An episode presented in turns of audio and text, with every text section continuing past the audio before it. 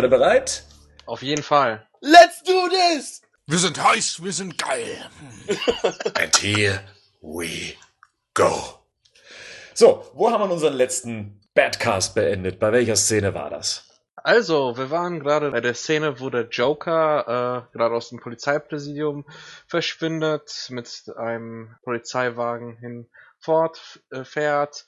Wir sehen, dass äh, Rachel Dawes gestorben ist. Wir sehen auch noch dazu, dass sozusagen die ersten ersten Frames, äh, wo wir Two-Face sehen und ja, da können wir doch jetzt weitermachen, oder? Tja, und das ist im Apartment von Bruce Wayne und hier haben wir es mit einem Bruce Wayne zu tun, der über Rachels Tod trauert, der deprimiert in seinem teuren Sessel kauert und äh, auf die Skyline von Gotham blickt. Alfred bringt ihm mit einem Tablett ähm, ja, was zum Essen, will ihn anscheinend ein bisschen aufmuntern. Ich meine, das ist ja eine der emotionalsten Szenen, äh, die Batman selbst betrifft. Ja, wie findet ihr es denn, dass, ähm, dass äh, Michael Caine Alfred den Brief verbrannt hat? Was würde denn passieren, wenn er den Brief lesen würde?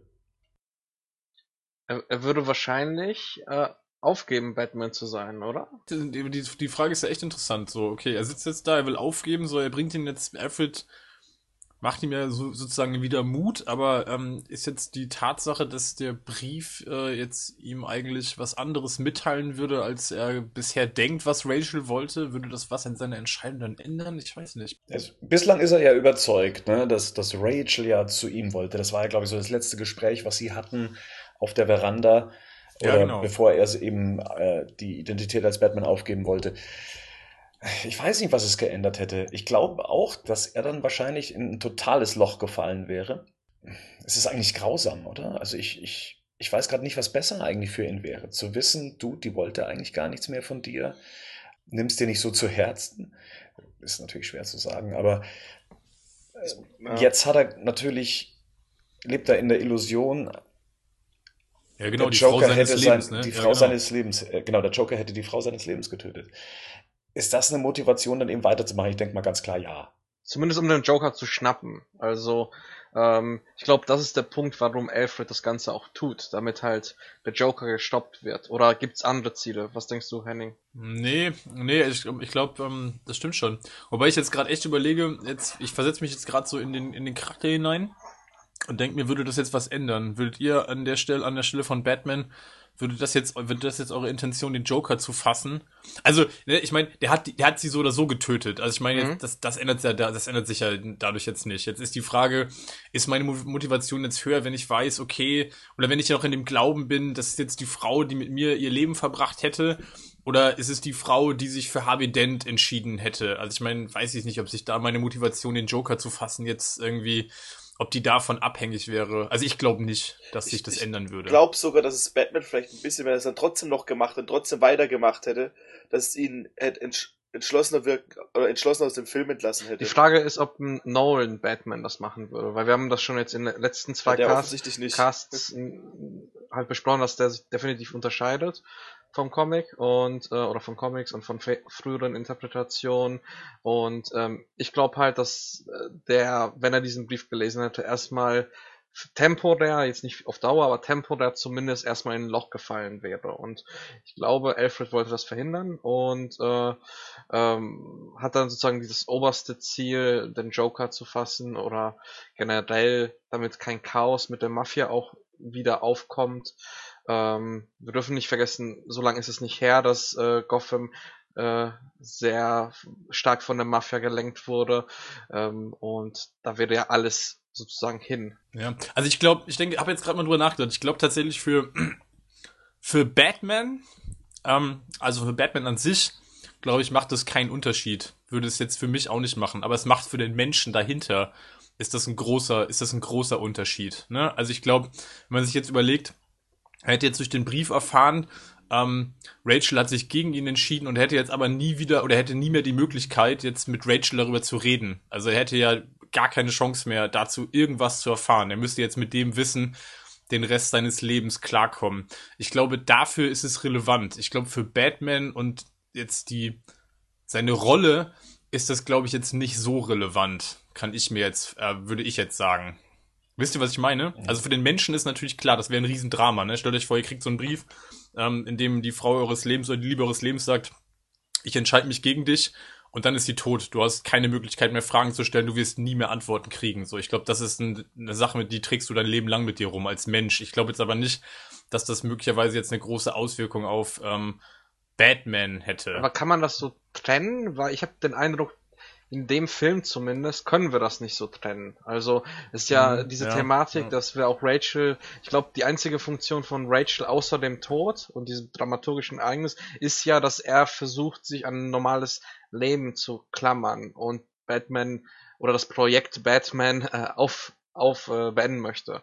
Und da wäre die Frage, ähm, wie wie wie äh, wie würde es weiterlaufen halt, wenn ähm, wenn er das wüsste? Würde er es beenden? Würde er weitermachen? Und ich glaube schon, dass er das beenden würde und dass es wahnsinnige Folgen für Goth- Gotham hätte und von daher kann ich die Entscheidung nachvollziehen von Alfred, finde sie aber nicht gut. Die, Fra die Frage, die sich mir dann noch stellt, ist, ist Alfred überhaupt in Batman interessiert?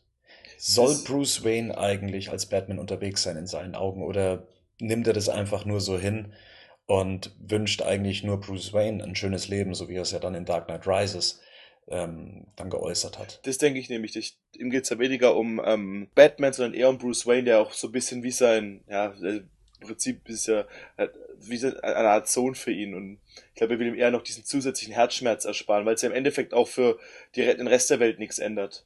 Wobei ich gerade überlege, also ich glaube, ich könnte mit der, mit der, mit der Wahrheit in dem Fall ähm, wahrscheinlich das besser abschließen.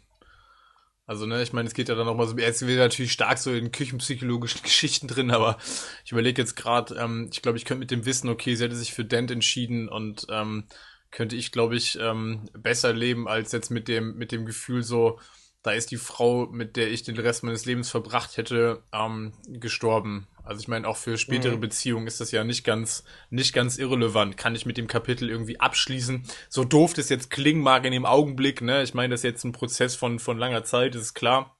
Aber ich glaube trotzdem, dass ich mit dem, mit dem Wissen, dass sie sich gegen mich entschieden hätte, auf Dauer wahrscheinlich das besser, oder besser damit abschließen könnte. Ich meine, das ist vielleicht nochmal ein Thema für Rises dann, ne? Also vielleicht kann man das da nochmal aufgreifen. Ich meine, da haben wir dann ja die nächste, die nächste Liebesbeziehung, ähm, ähm, die Bruce Wayne eingeht. Vielleicht kann man da das, das Thema vielleicht nochmal aufgreifen. Mhm. Ich weiß jetzt nicht weiter. Ich, ich mache jetzt einfach das, was Batman auch immer macht, wenn er nicht weiter weiß. Ähm, ich wende mich an den Batcomputer. Und der Batcomputer äh, kumuliert in diesem Moment, dass Alfred hier mehr oder weniger das Finale äh, voraussagt, beziehungsweise Bruce den alles entscheidenden Tipp gibt. Und zwar fragt Bruce, wie sie denn damals in Burma diesen Dieb gefangen haben. Ähm, und Alfred sagt einfach, sie haben den Wald niedergebrannt. Und auch das ist ja etwas, was dann später passiert, also dass jedes Mittel recht ist. Und äh, da kommen wir aber dann später noch dazu, wenn es eben über diese, um diese Überwachungsgeschichte äh, geht, die wir dann später sehen. Die nächste Szene ist eine unglaublich starke Szene, wie ich finde. Und zwar sehen wir Harvey Dent im Krankenhaus. Und das ist eine Szene, die kommt ohne Ton aus. Und zwar nur mit eigentlich einem ja, musikalischen Stück kann man es nicht nennen, aber halt eben einen, ja, wie nennt man es denn, einen Ton? Einen, Das ist also ein bisschen Violinton oder irgendwie so, oder keine Ahnung. Ja, und man sieht Harvey Dent, der vor Schmerzen schreit, ob die Schmerzen jetzt körperlich sind oder halt eben aus dem bei ihm bewusst wird, was passiert ist.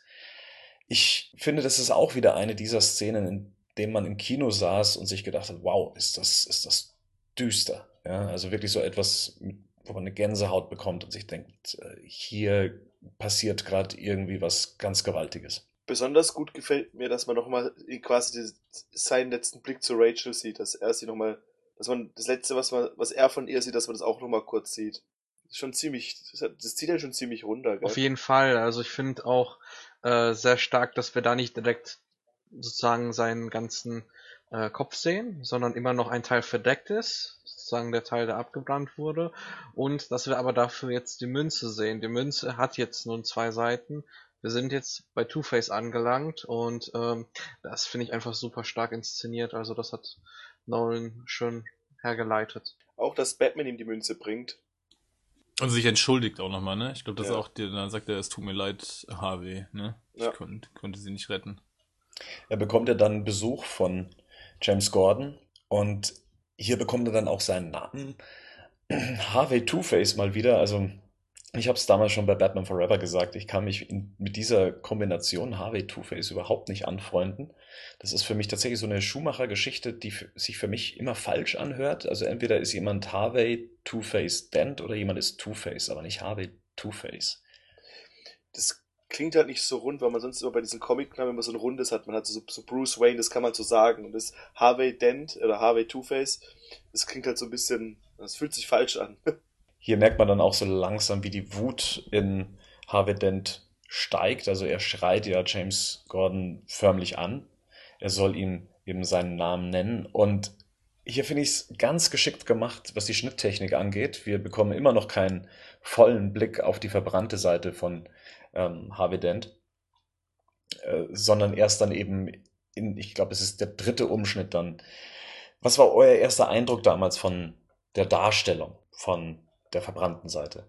Also für mich habe ich die erste verbrannten, ähm, also die ersten Einstellungen, glaube ich, entweder im einem Teaser oder irgendwelchen Screenshots gesehen, also vor dem Film noch. Und äh, finde im Film selbst sehr erschreckend. Also ich hatte das Gefühl jetzt auch beim wiederholten Sehen, obwohl ich wusste, okay, es kommt jetzt was, ähm, oder wir sehen jetzt Two-Face, wie ein Monster. Also das sozusagen dieses Monster, diese, diese Seite, mit der immer gespielt wurde und die wir schon in Part 1 und 2 jetzt besprochen haben, dass wir jetzt das wahre Monster Two-Face sehen und ähm, also charakterliche Monster, nicht äußerliche Monster und dass wir das jetzt auch ähm, äußerlich sehen und das hat mich wirklich sehr erschrocken und ich finde das immer noch beeindruckend, wobei mir allerdings in dem Nolan-Universum ähm, mir das ein bisschen zu viel ist. Also ähm, es wirkt schon sehr comic-lastig auf mich, zwar düster, aber comic-lastig. Das hätte ich mir ein bisschen dezenter gewünscht. Mhm. Tatsächlich war es Absicht, das so darzustellen. Er wollte es nicht zu realistisch haben, dafür war der Grundton des Films schon sehr, sehr düster und da wollte er das nicht auch noch dann eben so erschreckend realistisch darstellen. Ist halt die Frage, ne? Also wie du schon sagst, äh, wie weit geht man dann in Richtung Comic, während man die ganze Zeit vorher versucht, alles so realistisch wie möglich zu machen. Ja, also das ist auf jeden Fall ähm, eine interessante Sache, die ja auch damals häufig diskutiert wurde. Ähm, ich finde auch jetzt nicht, dass äh, das Design jetzt eine absolute Katastrophe ist, aber es fällt schon irgendwie raus und ähm, ich finde es immer noch sehr negativ, also nicht negativ, sondern äh, sehr furchteinflößend und ähm, ich hätte mir da was vorstellen können, dass einfach die Haut verbrannt ist und dass wenn nicht Knochen oder halbes Auge uns entgegenspringt. Ähm, ja, ich denke auch gerade drüber nach. Also es stimmt schon. Ähm, natürlich ist das irgendwie ein starkes Element oder ein Element, was stark Richtung, Richtung Comic ähm, geht. Ich muss aber sagen, dass ich das jetzt, dass mir das jetzt noch nie so in dem Film so störend aufgefallen ist. Also ich fand die Darstellung immer sehr drastisch. Mir gefällt die eigentlich ganz gut. Die Diskussion damals ging in die Richtung, kann so jemand überhaupt überleben? Man kann praktisch in den Schädel reinschauen, die Knochen liegen frei, Bakterien würden sich verbreiten die Frage ist ja auch, ich meine, er reißt es ja auch selber runter, ne? Also ich meine, es ist ja jetzt noch nicht so, dass das irgendwie wahrscheinlich fertig ist. Also wahrscheinlich äh, hätte man da jetzt auch noch irgendwie plastisch, mit der plastischen Chirurgie ja noch irgendwas machen sollen, ne? Ich glaube, das ist doch auch so, dass dann, genau, Rico, du wolltest gerade sagen, ne? Das wird doch auch nochmal thematisiert, dass sie eigentlich das noch wieder herstellen wollen, das Gesicht, ne? Ja, dass man eben Gewebe entnehmen wollte und das wieder, und, und er es abgelehnt hat. Ja, genau. Er hat ja auch Schmerzmittel abgelehnt. Also er möchte diesen Schmerz haben, er möchte auch dieses zweite Gesicht tragen, er möchte diese Narben tragen. Apropos Narben, in den Comics ist die Darstellung ja klassischerweise mit Säure. Ähm, aus der Animated Series kennen wir es durch eine Explosion. Hier ist es eine verbrannte Seite. Ist das wirklich so ein Bruch mit dem Comic Origin oder sagt er im Kontext des Films funktioniert Oder ist es letztendlich egal, was ihm seine Seite dann eben ruiniert? Mich stört es ehrlich gesagt nicht. Ich weiß nicht, wie, wie das bei euch aussieht, aber. Nee, sehe ich genauso. Also klar stört, also klar ist es weit, oder sagen wir, geht Deutschland deutlich von der von der Comic Origin weg, aber wir haben uns ja auch gesagt, dass wir beim Film bleiben wollen, ne? Weil ich meine, sonst haben wir wahrscheinlich noch, noch viel mehr Ansatzpunkte, wo wir uns darüber unterhalten können, wie weit geht der Film von der Comic Origin weg. Aber ähm, Nee, jetzt so die Entstehung äh, des, der, der Gesichtshälfte von Two-Face, ähm, die, die habe ich noch nie in dem Film als störend empfunden. In, in den Setting passt es ja rein und es hat halt einfach einen, einen, einen, größeren Sinn in dem Film, ne, wie es auch entsteht. Hattet ihr das erwartet von dem Film? Ich meine, gut, Patrick hat schon gesagt, dass er vorher wusste. Du meinst jetzt die, die Darstellung, oder was meinst du? Genau, jetzt? dass mhm. es so aussieht, dass, er, dass man es auch schon in dem Film sehen wird. Also ich fand's krass damals, das weiß ich noch. Also ich fand, fand die Darstellung krass, das hätte ich jetzt von Nolan auch nicht so erwartet, weil die schon sehr drastisch ist, finde ich, gerade so mit diesem ganzen. Also ich finde mhm. ganz besonders krass, jetzt weg von dem Auge. Was ich echt krass finde, ist dieses Loch in der Wange, was er hat, ne, wo du direkt auf den Knochen drauf guckst. Und ich glaube, am Hals hat er auch noch so ein Loch, wo du, glaube ich, auch relativ tief gucken kannst. Ähm, das, das finde ich schon für, für Nolan finde ich das schon sehr drastisch. Das ist ja fast so ein bisschen so ein, so ein, so ein, so ein, so ein Ausschnitt aus einem Splatter-Film, ne? Wo so ein Zombie-Film, so in die, in die Kategorie gehört das für mich schon rein. Vor allem auch komplett CGI, oder? Ja, das oder? Das ist CGI, oder? Das ist CGI, ja. Ja, ja. Mir gefällt ehrlich gesagt das Design ganz gut. Die Arkham-Spiele und so haben sich ja auch so ein bisschen daran orientiert, finde ich. Aber was halt schon krass und es sticht halt schon so ein bisschen raus, gell? So, wenn man es jetzt in allem anderen vergleicht, was man, was man so im Film zu sehen kriegt. Ja, absolut. Die einzige Sache bei der Origins, wo wir gerade noch, wo wir gerade noch dabei sind, ne, Bernd, man hat ja, man hat ja oft bei, bei Burton damals kritisiert, dass, ähm, dass die Origin vom Joker und von Batman so miteinander verwoben ist und das in den Comics eigentlich nie so ist. Ne? Jetzt haben wir hier aber ja auch so eine, so eine, so eine Verknüpfung zwischen zwei Figuren, die es bis dato so auch noch nicht gegeben hat. So hier erschafft ja eigentlich Joker Two-Face. Wie findest du das? Puh, das kann man jetzt, glaube ich, auch unterschiedlich sehen. Ich hätte jetzt nämlich, als du die Frage begonnen hast, eigentlich damit gerechnet, dass du sagst, ja, ähm, Batman hat bei der Erschaffung von Two-Face äh, auch, was mit zu tun, weil letztendlich war er derjenige, der ihn gerettet hat und ähm, mit dieser Rettung landete sein Gesicht ja auch im Feuer und dadurch ist dann seine Gesichtshälfte dann eben verbrannt. Aber du meinst es wahrscheinlich eher auf, ähm, auf der, auf der äh, Ebene der, der Psychologie dann eben, dass der Joker da mit äh, für verantwortlich ist. Ja, oder der Entführung auch, ne? Ich meine, er hat ja. ihn entführt, an den Stuhl gefesselt und ihn zwischen die Fässer gesetzt. Also ich meine, ansonsten wäre ja Harvey Dent in der Situation jetzt überhaupt nicht. Also klar, natürlich hat Batman jetzt was damit zu tun, weil er sich, aber, aber eigentlich ja auch wieder, wieder, ist es ja eigentlich wieder der Joker. Ich meine, der die Adressen vertauscht, weil er eigentlich weiß, Batman will zu Rachel, ne? Wenn er das nicht gemacht hätte, dann, dann wäre Harvey Dent einfach gestorben in dem Film. Also grundsätzlich kann ich sagen, ich habe damit überhaupt kein Problem. Das liegt aber auch daran, das habe ich glaube ich schon mal gesagt, ich, ich mag Elseworld-Geschichten, ich mag Sachen, die anders sind als im Comic. Ich kann damit sehr gut leben und umgehen. Also ich kritisiere da gar nicht mal so viel. Ich mag, wenn es sehr dem, sich dem Comic ähnelt, wenn es nicht zu gezwungen daherkommt. Ob es jetzt nun ein, ein Mafia-Boss war, der ihm Säure ins Gesicht wirft, oder ob es dann letztendlich der Joker war, der durch einen perfiden Plan in, in diese Falle gelockt hat, naja, das ist mir eigentlich recht egal. Er ist ja auch ein Mafia-Boss mittlerweile. So gesehen, ja. Ja, ich würde sagen, im Film ist es auch stimmig auf jeden Fall, ne? Das ist, das ist rund und es passt und es macht auch irgendwie in sich verwoben Sinn. Also ich glaube äh, tatsächlich hier spielt jetzt die Origin jetzt nicht so eine große Rolle oder beziehungsweise die Veränderung der klassischen Comic-Origin von Two-Face, ja. Nee, also wie du schon sagst, im Sinne des Films auch. Also der Harvey Dent gehört ja mit zum großen Plan des Jokers eben auch, ja, was sich ja. da dann im, im Finale dann nochmal groß entfaltet. Er ist praktisch die Bonuskarte in dem gesamten Spiel, was der Joker da treibt. Und da finde ich das eigentlich schon sehr intelligent gemacht. Auch ist es mir lieber, dass es eine bekannte Figur ist, die diese Rolle spielt, anstatt dass es irgendwie ein, irgendwie, was weiß ich, dass es Rachel erwischt hätte und sie diese Rolle einnehmen muss. Oder ähm, Gordons Frau oder keine Ahnung wer.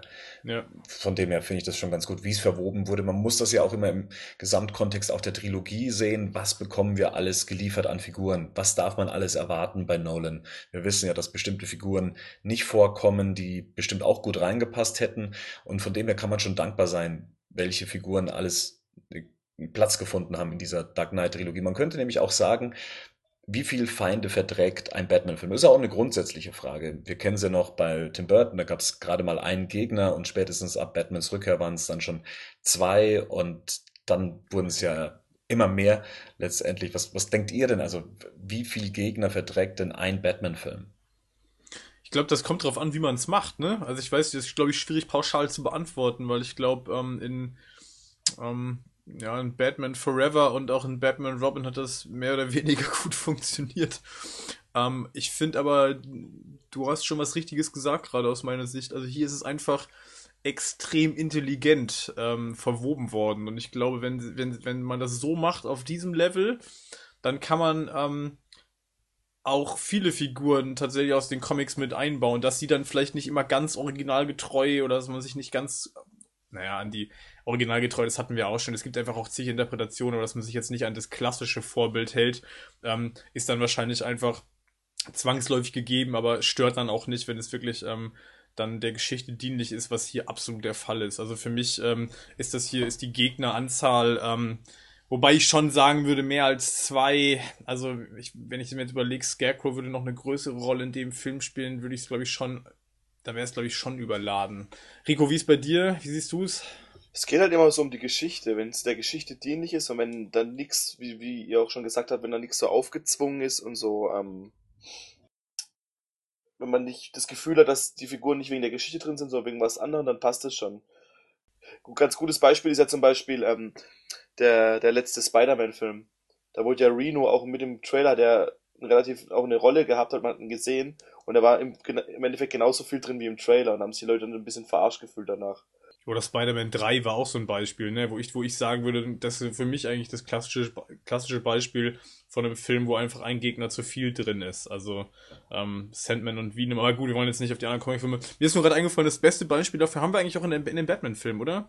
Batman hält die Welt in Atem. da sind sie alle dabei. nur um einfach mal dabei zu sein. Also da haben ja manche eigentlich überhaupt gar keinen tieferen Sinn in dem Ja. Film. Aber die sitzen zusammen im U-Boot vom Ja, genau. Das ist der beste Film aller Zeiten. Aber geil, ey, da sind sie alle dabei. Ja, ich glaube, Da- da sind wir an der Grenze von der Anzahl an Gegnern, die ein Film noch verträgt. Ja. Ich glaube, die Frage, die sich da ja auch stellt, was ist die Gewichtung der Figur? Und ich glaube, Ja, das genau. hat man hier eigentlich recht gut gemacht. Vom Joker erfahren wir nichts, was seine Hintergrundgeschichte angeht, äh, wie er als Figur entstanden ist und so weiter. Das, das passt aber auch zur Figur in diesem Film. Und gleichzeitig können wir eine Figur sehen wie Harvey Dent, deren Aufstieg und Fall wir verfolgen können. Und dementsprechend verpasst man auch nichts, weil die größte Angst ist eigentlich, dass man eine Figur verheizt. Klar, man kann sich jetzt drüber streiten, wie Two-Face äh, im Finale verheizt wird letztendlich als Figur und dass er dann nicht so viel Screentime hat. Aber ich finde eigentlich die Gewichtung zwischen den beiden Figuren super gelöst. Wenn wir zwei Origin-Geschichten gehabt hätten, ich glaube, das wäre etwas zu viel gewesen für diesen Film.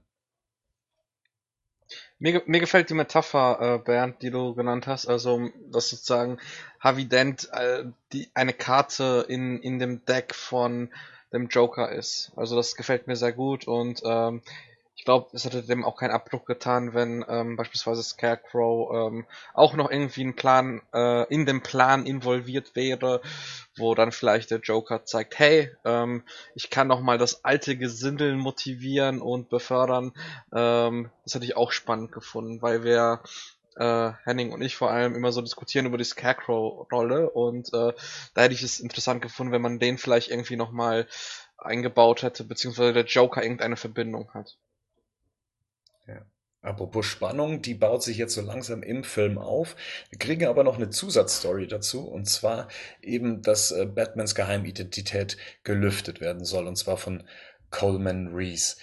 Braucht es dieses Element noch in dieser Story? Äh, Empfandet ihr das als störend oder baut es tatsächlich dann nochmal eine Stufe mehr an, an Panik mit auf, die man verspürt, während man im Film sieht? Besonders, ähm, wenn ich schon mal vorgreifen kann, dass äh, Coleman Reese ja dann vom Joker bedroht wird und er dann eben ähm, eigentlich, eigentlich super intelligent auch wieder gemacht, äh, dann eben die, die Bevölkerung dagegen aufbringt. Also falls er, wer, wer dem Joker die Leiche von Coleman Reese bringt, ermöglicht es, dass, ähm, dass ein Krankenhaus nicht in die Luft fliegt. Das ist ja eigentlich so die, die Prämisse dahinter.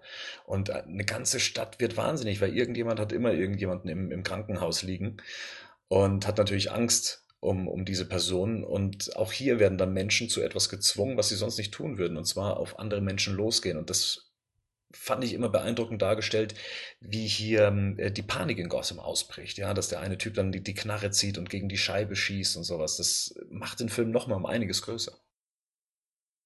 Also für mich, für mich ähm, absolut notwendig und absolut ähm, wichtig, diese ganze Thematik mit, ähm, wie heißt der Charakter? Ich habe den Namen gerade vergessen. Coleman Reese. Coleman Reese, ja, sorry. Ähm, einfach, weil dadurch nochmal dieses, diese Zeile aus dem Dialog von Joker und Batman erst durch dich äh, bin ich komplett ja nochmal ähm, deutlich gemacht wird. Ich meine, hier beschützt der Joker Batman ja. Also nochmal, da wird ja nochmal klar, äh, die beiden bedingen sich irgendwie auch gegenseitig. Ähm, der eine kann nicht ohne den anderen und ähm, der hätte, Joker hätte jetzt ja hier auch einfach sagen können, dass er das unterstützt, wenn der Batman einfach nur vernichten wollte. Dann wäre das ja das Beste für ihn, was ihm passieren könnte, dass er jetzt da im Fernsehen enttarnt wird, aber er greift zu einem sehr drastischen Mittel, um das zu verhindern. Ähm, und schützt Batman ja sogar. Bruce Wayne versucht ja dann Coleman Reese aus dieser Situation zu retten und wir bekommen es dann mit einer Ferrari, nee, mit einer Lamborghini-Szene zu tun. Puh, bei der Szene weiß ich tatsächlich nicht, ob es die wirklich so gebraucht hätte. Ähm, ich weiß nicht, ob es wegen Product Placement mit drin ist, ob es die Dramatik erhöhen soll, ob man nochmal sehen möchte, dass Bruce Wayne sich dumm stellt, der ja anscheinend von nichts äh, was mitbekommen hat, was diese Krankenhaussituation angeht. Wie empfindet ihr denn diese Szene? Ich mag den Dialog am Anfang erstmal mit, mit Alfred. Das ist so wieder so ein, den kann man mögen oder nicht. Also die ist irgendwie am helligsten Tag mit dem Badpotzer und er sagt dann, ähm, den Lamborghini, das ist viel diskreter. Und dann, ja, das fand ich dann eigentlich, das, das mag, mag ich eigentlich. Aber du meinst, dass Batman halt so mit seinem Lamborghini dann da reinspringt und dann so tut, als ob er von nichts mitbekommen hat, oder? Genau, also nochmal irgendwie so die Bruce Wayne-Persona ausgepackt, mhm. die zweite, die er hat, also die, die Maske Bruce Wayne um sich halt eben als jemanden darzustellen, der von nichts eine Ahnung hat. Das fand ich gut. Ich weiß nicht, ob es diese Sequenz dafür gebraucht hätte in dieser Form. Was ich mag, ist daran, wie dann er Coleman Reese anguckt, wenn er dann von der Polizei so quasi ähm, betreut wird, dass er ihm dann so einen Blick zuwirft und er dann weiß, okay, das finde ich, das, das ist das Positive, finde ich, an der Szene. Das Ganze drumherum, ja. Kann das, haben, das haben viele übrigens damals nicht verstanden. Also viele haben das nicht so wahrgenommen als, ähm, okay, das Thema hat sich jetzt erledigt. Coleman Reese verdankt Batman sein Leben, der hat ihn gerettet. Und Bruce gibt ihm das ja nur mit einem Nicken zu erkennen, mit einem sehr leichten, sehr subtilen. Und äh, trotzdem kam dann immer wieder die Frage auf, ja, der Typ, der ist ja immer noch da draußen, äh, wieso ging diese Geschichte nicht weiter? Äh, eine Sache, die mir irgendwie aufgefallen ist, da würde ich gerne eure Meinung hören, und zwar in, in dieser ganzen Verfolgungsjagd wechselt ja häufig das Bild von IMAX-Kamera zu sehen, dass wir die schwarzen Cinescope-Streifen nicht haben und äh, immer wieder zu normal gefilmten Einstellungen. Also mich hat's wahnsinnig rausgebracht jetzt beim, beim sechsten oder siebten Schauen, äh, war das für euch störend eigentlich damals oder jetzt oder gar nicht? Also ich habe den Film damals nicht im IMAX gesehen, dementsprechend kann ich das gar nicht beurteilen. Ich habe ihn nur in mhm. einer Fassung gesehen. Ich habe ihn dann erst später auf Blu-ray dann eben mit diesem Switch zwischen den Bildformaten dann gesehen. Es gibt Szenen, da stört es mich überhaupt nicht. Und dann gibt es welche, die sind, wie du gerade eben schon sagst, so schnell wechselnd, dass es eigentlich nur auffallen kann. Und äh, da finde ich es tatsächlich nicht glücklich mhm. äh, gelöst. Also das hätte beim erneuten Anschauen des Schnitts hätte man dann vielleicht sagen sollen, ja, ne, komm, leg eine Letterbox drüber. Ähm, zwar schön, dass wir es als IMAX-Sequenz äh, haben, aber das irritiert. Rico, du bist ja einer der Glücklichen, der ja direkt mehr oder weniger neben einem IMAX-Kino wohnt. Ja. Ähm, und dann auch schon das öftere Mal einen richtigen IMAX-Film dann auch sehen konnte.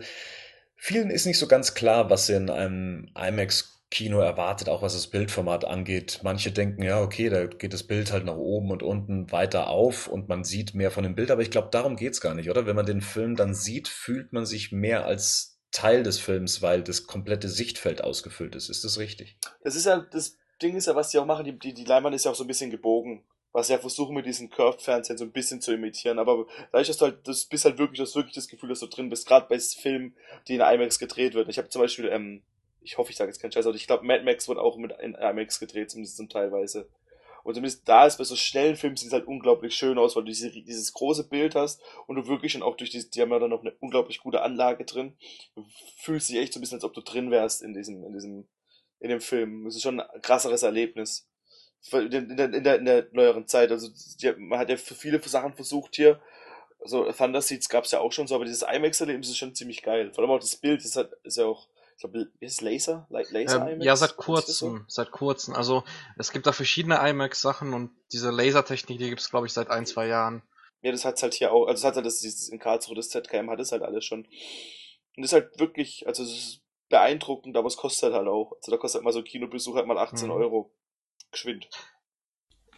Patrick, wissen das, du bist da wahrscheinlich der bessere oder der, der größere Experte. Das sind doch verschiedene ähm, auch Bildmaterialien, auf denen gedreht wird, ne? IMAX wird doch auf, auf was wird das gedreht? Weißt du das? 65 oder 70, da gibt's verschiedene Abstufungen. Ja. Und die normalen Szenen sind 35 mm Genau, Film, ne? genau. Also ähm, Okay. was was auch noch interessant ist, ähm, dass auch die Winkel, wie die ähm, Sitze zum zu der Leinwand äh, stehen, ist, ist wesentlich höher. Also wenn man wenn man in so einen Raum kommt, also in so einem IMAX-Raum, siehst du so eine steile Wand vor dir und du sitzt viel näher an der Leinwand dran. Also selbst wenn du ganz weit hinten oben sitzt, sitzt du relativ nah an der Leinwand und da dadurch kommt auch so diese Nähe und Ausfüllung des Blicks rein auf jeden Fall und ähm, Die Sogwirkung. Das Problem ist halt, wenn du halt keine guten Karten hast, dann brauchst du halt nicht machen. Also, wenn du halt zum Beispiel in der ersten Reihe nur noch Karten kriegst, dann geh lieber einen anderen Tag, weil dann hast du halt wirklich irgendwann Nackenschmerzen. Das habe ich einmal gemacht, ich weiß nicht mehr, bei welchem Film das war. Und es macht dann wirklich keinen Spaß. Es ist wirklich so, hinteres, hinteres Drittel sind gute, sind Plätze, die du haben willst, wenn du da reingehst. Gerade wegen des, was Patrick gerade angesprochen hat, diese extrem steil, ähm, diese, diese, diese, diesen, diesen Hang, würde man schon fast sagen, wie die Sitze da aufgebaut sind. Also die berühmten Rasierplätze. Ja. Gut, erste Reihe ist immer schlecht, oder? Da kriegst du jetzt im normalen Kino wahrscheinlich Nackenschmerzen, aber, aber IMAX ist natürlich schon extrem, ja.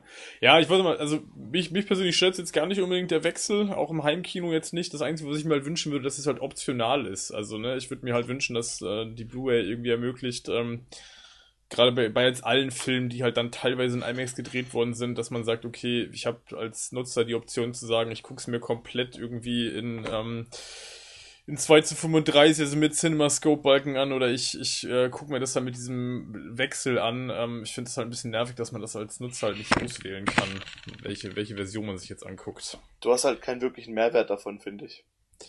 Ja, ich finde schon, dass die IMAX-Szenen auf dem, auf dem Fernsehen und Leinwand schon einen Mehrwert darstellen, einfach wegen wegen dem, wegen dem größeren Bildinhalt, ne, dass die Balken halt nicht, nicht irgendwie ein Drittel des, des Schirms irgendwie einnehmen. Ähm, das Ding ist einfach, ähm, gerade wenn du Leinwandnutzer bist, ist das unglaublich nervig. Also je nachdem, wie du die Maskierung einstellst für den Film, ist das unglaublich nervig, weil, ne, es gibt ja Leute, die, die blenden ja die, die, die Balken zum Beispiel auch ab mit einer, mit einer Maskierung für die Leinwand und das beim IMAX müsstest du das ständig wechseln. Das ist ja super nervig einfach. Äh, Da hätte ich lieber komplett diese Riesenbalken, wie immer das ist hin und her Ja, spielt. das meine ich ja gerade. Das wäre eine Option, ne, dass man einfach sagt, ich gucke mir das komplett so an und habe den Wechsel nicht dauernd. Auch für Leute, die das stört, dass der Bildausschnitt halt auch gerade was, was, was Patrick gerade sagt in der Szene mit der Verfolgungsjagd ist, glaube ich, immer wenn der, wenn der Lamborghini kommt oder Bruce Wayne im Lamborghini, dann ist es IMAX und immer wenn es Gordon im, im, im Polizeiwagen ist, dann ist es wieder mit, mit CinemaScope. Ähm, dadurch, dass das relativ rasant geschnitten ist, hast du diesen Wechsel halt dauernd und relativ schnell. Ähm, da wäre es schon besser, wenn es eine Option gäbe, dass man das einfach in einem Stil gucken könnte. Mhm.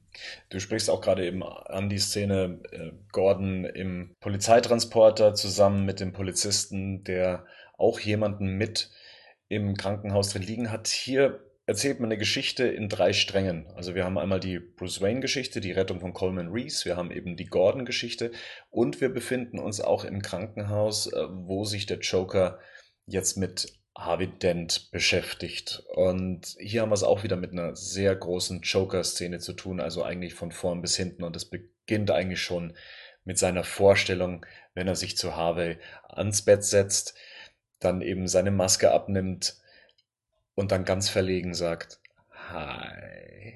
So als ob er sagen möchte, du, es tut mir echt leid, dass ich deine Freundin umgebracht habe. Das Geilste ist ja noch dieser I Believe in Harvey Dent Sticker auf seiner, auf seiner Uniform. Ja, die kleinen Details. Ja. Ja, das ist unglaublich gut. Auch allgemein, also, das ist halt ein Joker, den man sehen will, gell? Das ist halt echt wirklich was, wenn ich, das kann, ich kann mir das, das sind so Szenen, die kann ich mir immer wieder angucken, weil ich die einfach unglaublich gut finde. Und auch die Details, die man allgemein in der Szene entdecken kann. Er macht ja dann, also will, er bietet ja dann quasi dem Joker an, sich um, ihn umzubringen. Wenn er denkt, dass er schuld ist an dem Tod von Rachel Dawson, dass er einfach nur ein Hund ist, der, der einem Wagen hinterher rennt, aber gar nicht wissen würde, was er zu tun hat, wenn er den Wagen dann tatsächlich erwischt und ihm dann so die Waffe an ihm quasi Two-Face die Chance gibt, ihn umzubringen. Und wenn man genau hinguckt, auch sieht, dass es das gar nicht der Fall ist, sondern dass er nämlich einen Abzug seinen Finger dazwischen macht. Eine der besten Szenen, finde ich, im Film. Jetzt ist es ja auch der große Bruch von Harvey Dent, also derjenige, der dann die Seiten wechselt und sich dann auch gerade vom Joker ähm, überzeugen lässt dazu. Ich weiß nicht, Henning, warst es du, der schon angesprochen hat, damit nicht so ganz zurechtzukommen?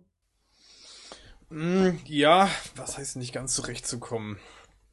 Ähm, ich glaube, das hat jetzt grundsätzlich so, ich finde die Entwicklung der ganzen Figur, ähm, ja. Ich habe ja schon gesagt, ähm, ich finde den Harvey Dent vorher, der gezeigt wird, schon nicht besonders sympathisch und ähm, ich finde diesen Bruch jetzt, ähm, ja, den finde ich jetzt nicht so krass. Ich hätte den, hätte den dramatischer gefunden, wenn die Figur vorher ein bisschen anders gezeichnet worden wäre, aber das ist jetzt, glaube ich, eine persönliche äh, Geschmackssache bei mir. Also, dass ich gesagt okay, dieser Bruch, der ist mir, den hätte ich mir noch stärker gewünscht. Äh, also, ich hau mal kurz äh, rein und zwar, ich finde, ich finde, ich finde die, äh, ich finde erstmal die Szene vom Joker, die haben wir noch gar nicht erwähnt, äh, die paar Sekunden vorher kommt, wo er den Geldhaufen verbrennt, mit dem Asiaten oben drauf. Ähm, super stark, ist ein tolles Bild mit ähm, Globalisierung, was alles schon gesagt wurde, auch wenn Nolan sich wehrt, ich finde das einfach, oder offiziell zumindest sich wehrt, äh, finde ich, das ist ein starkes Bild, macht, macht diesen Dark, äh, also macht diesen Film speziell auch noch eine Ebene spannender und schöner zum Lesen, weil man da diese Symbolik hat. Und äh, da sehen wir auch ein bisschen äh, die wahren Motivation vom, vom Joker. Und für mich hat die Szene im Krankenhaus. Ähm, das war für mich die Szene, ähm, wo Heath Ledger den Oscar für mich bekommen hat, äh, weil er viele Ebenen spielt. Er spielt einerseits Harvey Dent was vor, auf der anderen Seite spielt ähm, spielt er dem Zuschauer auch was vor, weil er ähm, kommuniziert, ah, ich habe gar keinen Plan, ich bin einfach nur ein wilder Kerl und pipapo und das finde ich einfach grandios gelöst im Spiel, nämlich sehr subtil, auch allein wie die Szene anfängt verdammt, ähm, wir müssen jetzt über dieses unangenehme Thema reden. Super gemacht. Ich liebe diese Szene und das ist, also das ist für mich einer der stärksten Schauspielmomente überhaupt in, in einer Comic-Verfilmung. Und ähm, ich habe selbst auch Probleme, diesen Bruch von Harvey Dent zu Two-Face zu sehen. Ähm, ich habe ja eine ganz andere Position als Henning zu Two-Face, aber ähm, ich habe trotzdem dieses große Problem, weil ähm, es ist für mich nochmal ein anderer Punkt, ähm, um ein bisschen vorwegzugreifen. Es ist ein Punkt, ähm, frustriert zu sein, dass die Freundin eingenommen wurde und dann die weitere Ebene, ähm, ein Kind zu erschießen wollen oder die Familie zu bedrohen oder die Familie zu entführen. Und ähm, da habe ich ein bisschen Probleme, auch weil wir uns in diesem, diesem authentischen, äh, an, an real oder bodenständigen Welt befinden, habe ich da große Probleme mit. Also es, ich muss sagen, wo ich den Film das erste Mal gesehen habe, hatte ich gar keine Probleme damit, habe aber ähm, irgendwie so in, in der Bauchgegend das Gefühl gehabt, Two-Face ist nicht so ganz das überzeugendste Element.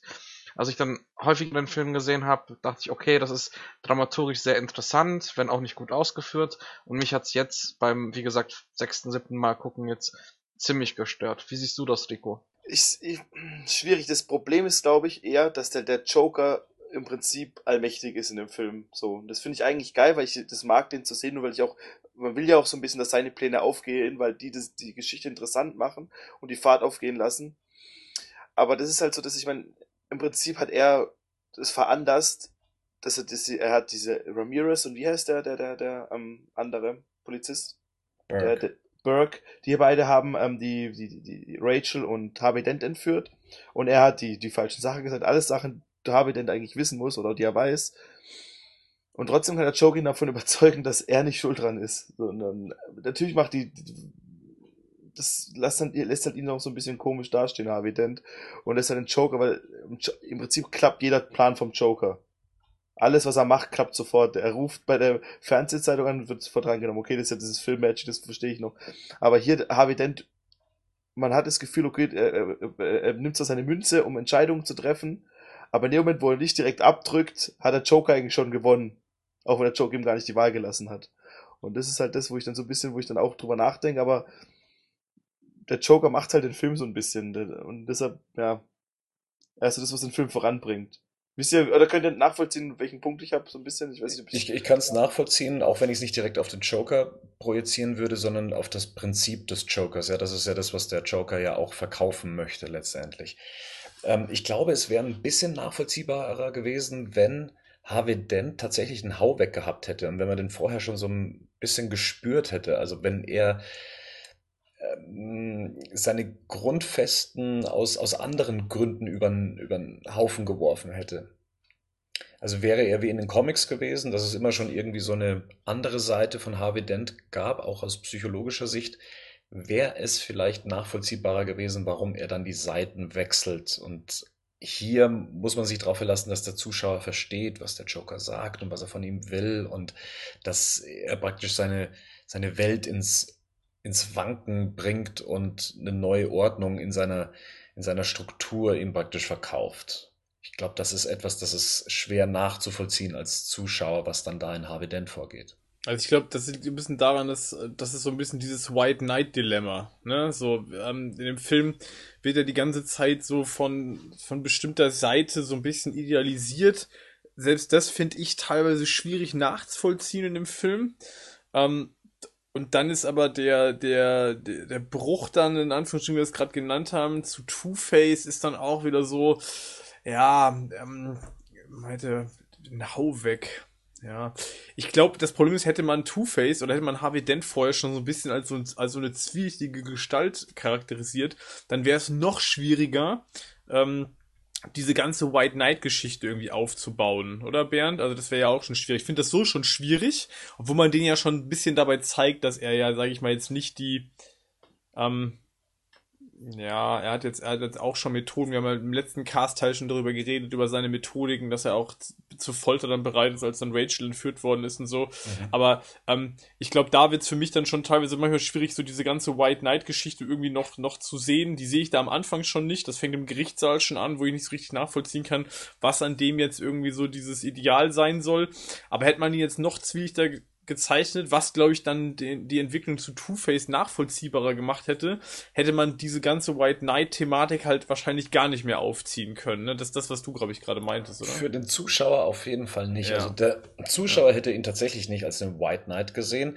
Für die Figuren im Film hätte er es bleiben können, weil sich diese Sachen dann ja eher im Verborgenen abgespielt hätten. Ja, seine zweite Seite, also du hast ja schon die Szene auch angesprochen mit der Folter und sowas. Das ist ja schon sowas wie eine dunkle Seite, auch wenn er an und für sich das wahrscheinlich nur gespielt hat aus der Wut heraus, weil er hatte ja anscheinend nicht ernsthaft vor, diese Figur bis zum Tod zu quälen. Aber ähm, die Figur als White Knight hätte zumindest in der Öffentlichkeit überleben können. Für uns Zuschauer hätten wir uns, äh, wir hätten uns dann wahrscheinlich schon gedacht, mit dem stimmt irgendwas nicht und der wäre dann eben auch zu brechen. Hätte man das, vielleicht hätte man tatsächlich auch im Film auch das ein bisschen stärker ähm, differenzieren sollen. Also ich finde, da hätte man noch was machen können. Man hätte stärker nochmal zeigen können. Das wäre ja eigentlich auch ganz geil gewesen, wenn man nochmal, wenn da schon so ein bisschen Two-Face gehabt hätte. So nach außen dieses Bild, ähm, dieses aalglatten Staatsanwalts, so dass man auch zeigt, er pflegt es auch ganz bewusst, weil das finde ich in dem Film kommt das auch nicht so richtig gut raus.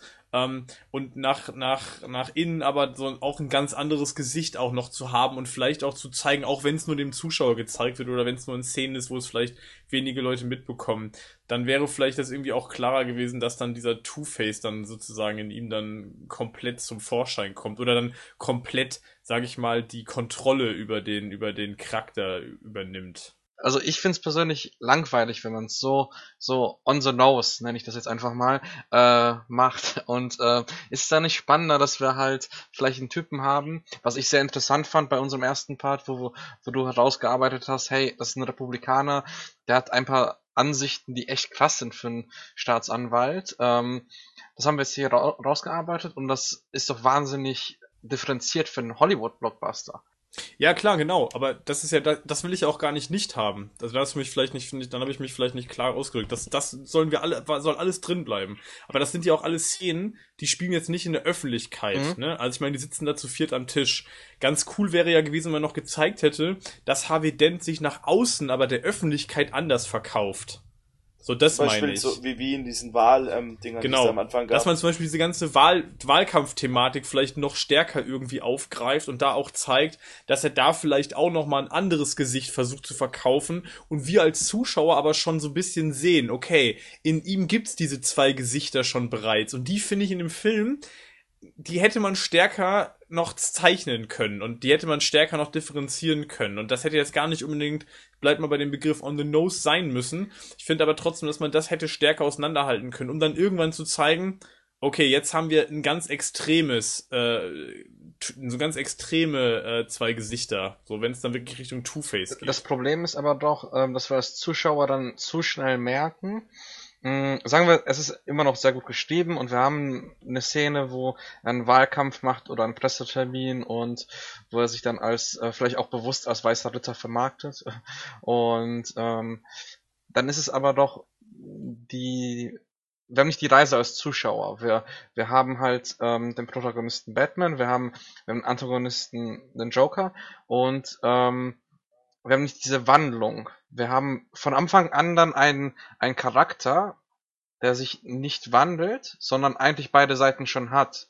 Und ich finde es doch, äh, ich persönlich jetzt, finde es spannender, wenn wir eine Geschichte sehen, wo vielleicht ein Guter oder vielleicht eine, eine Person, die denkt, sie würde gut sein, mh, dann dem Bösen verfällt. Das ist ja so schon so klassisch tragisch und äh, Shakespeare-lastig. Das ist, ist das nicht spannender? Aber das haben wir doch auch schon oft so die Richtung gesehen. Ich finde halt, der, der weiße Knight, der White Knight, ähm, der kommt halt nicht so rüber wirklich. Denn ist, ist im genau, Prinzip das, haben wir das, das meine, ja, genau. haben wir das nur im Prinzip wünscht sich das nur Bruce Wayne. So. Ja, genau, genau. Ja, ja, nee, das war genau, das, das sehe ich aber genauso, Rico. Das ist für mich auch so. Ich habe immer die ganze Zeit in dem Film so das Problem, dass ich immer denke so, was will denn jetzt Bruce Wayne eigentlich von dem? Was sieht er denn in dem Typen eigentlich überhaupt? Und das sieht doch kein anderer. Und vor allem, er ist ja auch da, wo er sich halt nicht so benimmt.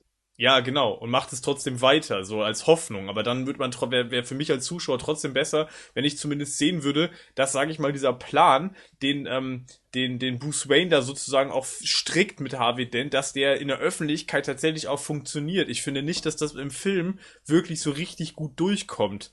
Also die, die öffentlichen Szenen, die man von Harvey Dent sieht, die sind jetzt nicht so, dass ich sagen würde, ah, okay, das ist jetzt der neue weiße Ritter der Stadt. Also das finde ich kommt jetzt nicht so wirklich gut durch. Ne, der stellt sich da hin und sagt, ich bin Batman, so, das ist ja auch noch irgendwie so ein bisschen, das macht ja irgendwie, das macht ja eigentlich in dem Kontext auch nicht wirklich viel Sinn. Aber wir haben doch in der Szene, wo, ähm, wo Commissioner Gordon ähm, mit ihm ganz am Anfang äh, in seinem Büro sitzt, dann äh, wird schon kurz angesprochen, ja, man nennt mich in ihrer Abteilung auch anders. Also haben wir schon so subtile Ein Einschübe, okay, der kommt nicht überall gut an. Um das Negative kommt es ja nicht, es geht ja um das Positive hervorzuheben. Das genau. Negative genau. sehen wir in den ganzen Film. Es geht ja darum, ein bisschen auch mal das Positive, was die anderen in ihm sehen. Das, finde ich, kriegt man nicht wirklich zu sehen. das Film. öffentliche Gesicht sozusagen, ne? Das ist das so. Das Gesicht des White Knights, ja. Bernd, sag doch mal du, wie siehst du die Harvey denn Thematik? Ich würde jetzt gern eine Szene weitergehen und zwar zu der Krankenhaus. Ich bin vehement dagegen. Und zwar wieder Bernd, Joker das wollen die Fans hören. Die, die wollen Streit, wollen Eskalation. Die, die, die, Fans, die, wollen das. Die wollen von ihrem Bad sie seit Jahren verfolgen. Wollen sie Auch mal eine Meinung dazu. Eine Meinung. Mach nicht den Markus Lanz. Ihr missversteht euch. Wir brauchen Eier. Ihr missversteht euch beide gegenseitig, glaube ich, grundsätzlich. Aber das ist schon okay. Du bist süß. Ja, du hättest aufräumen können jetzt ja. Du hättest mal auf den Tisch schauen können und sagen, Harvey Gent ist eine geile Socke. Nein, aber lass, lass doch weitergehen, jetzt wie Ben schon meinte, zu der Szene, ja. wie der Joker das Krankenhaus sprengt. Und es ist auch was, das ist, scheinbar ist es improvisiert, oder? Es hat nicht, die Explosion hat nicht so geklappt, habe ich gelesen, wie sie hätte mhm. klappen sollen. Ja. Aber wie er rausgeht, sich erstmal noch die Hände desinfiziert, was ich schon unglaublich geil finde dass es, dass es drin ist. Und dann, dann läuft er raus und versucht das Ding in die Luft zu lagen. Unglaublich cooles Bild, unglaublich geil gespielt. Das ist der Joker, den wir sehen wollen, den wir bekommen haben. Denn ich hoffe, dass wir so einen, Joker nochmal bekommen. wo man, er macht was unglaublich Grausames, aber schlappt damit seinen Crocs raus. Total unbeholfen. Und, und rafft erstmal nicht, dass das Ding nicht in die Luft, in die Luft fliegt. Und, und aber wie er, wie er läuft, wie diese gebückte Haltung, alles, das, das, das, das ist einfach, ja. die, die, die, die, die Crocs mit den Socken.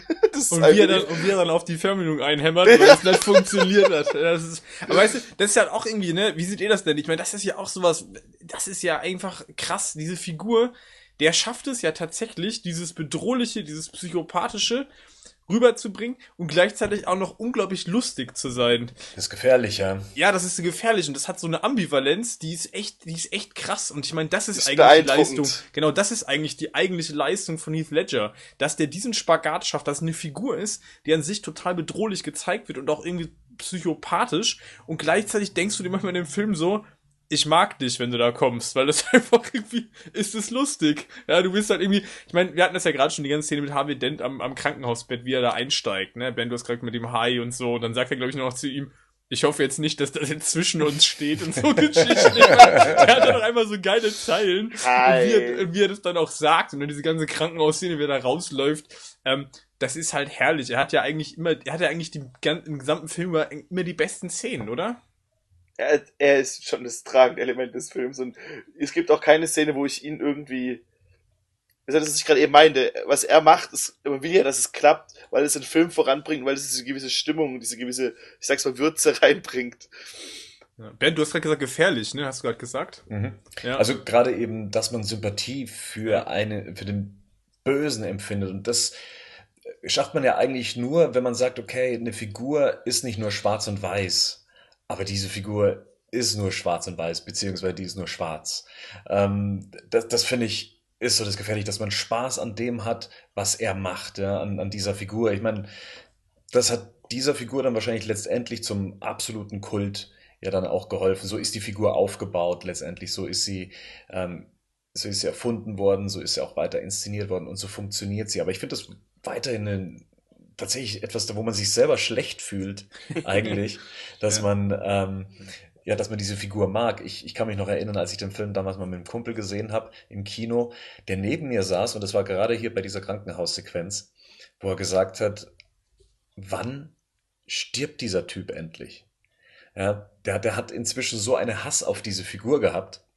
Tatsächlich hat er diese Figur und all das, was sie getan hat und was sie alles kann und, und wie weit er jemanden voraus ist und dass er einfach nicht zu stoppen ist, ähm, hat ihn wahnsinnig mitgenommen. Das fand ich, fand ich damals schon beeindruckend. Was ich aus schauspielerischer Sicht sehr beeindruckend finde, ist diese Szene jetzt gerade eben auch mit dem Krankenhaus und dass das mit dem Schaltern eigentlich nicht funktioniert hat, hätte auch ganz schnell in den Outtakes landen können, äh, wenn ein Schauspieler dann in dem Moment abbricht und sagt, du, das Ding funktioniert's nicht, äh, funktioniert nicht. Die ganze Szene wäre im Eimer gewesen. Also alles, was wir ja ab diesem Moment sehen, ist improvisiert und durchgezogen bis zum Schluss. Also da wurde nicht abgebrochen, gar nichts und wahrscheinlich wäre es eine sauteure Szene geworden, weil man das nicht nochmal hätte nachstellen können, wie es da inszeniert wurde. Also das äh, muss man auch Heath Ledger ganz hoch anrechnen, da vom vorn bis hinten professionell geblieben äh, zu sein, bevor irgendjemand Cut ruft oder sonst irgendwie was, die Szene nicht aufgegeben zu haben, finde ich echt ähm, großartig.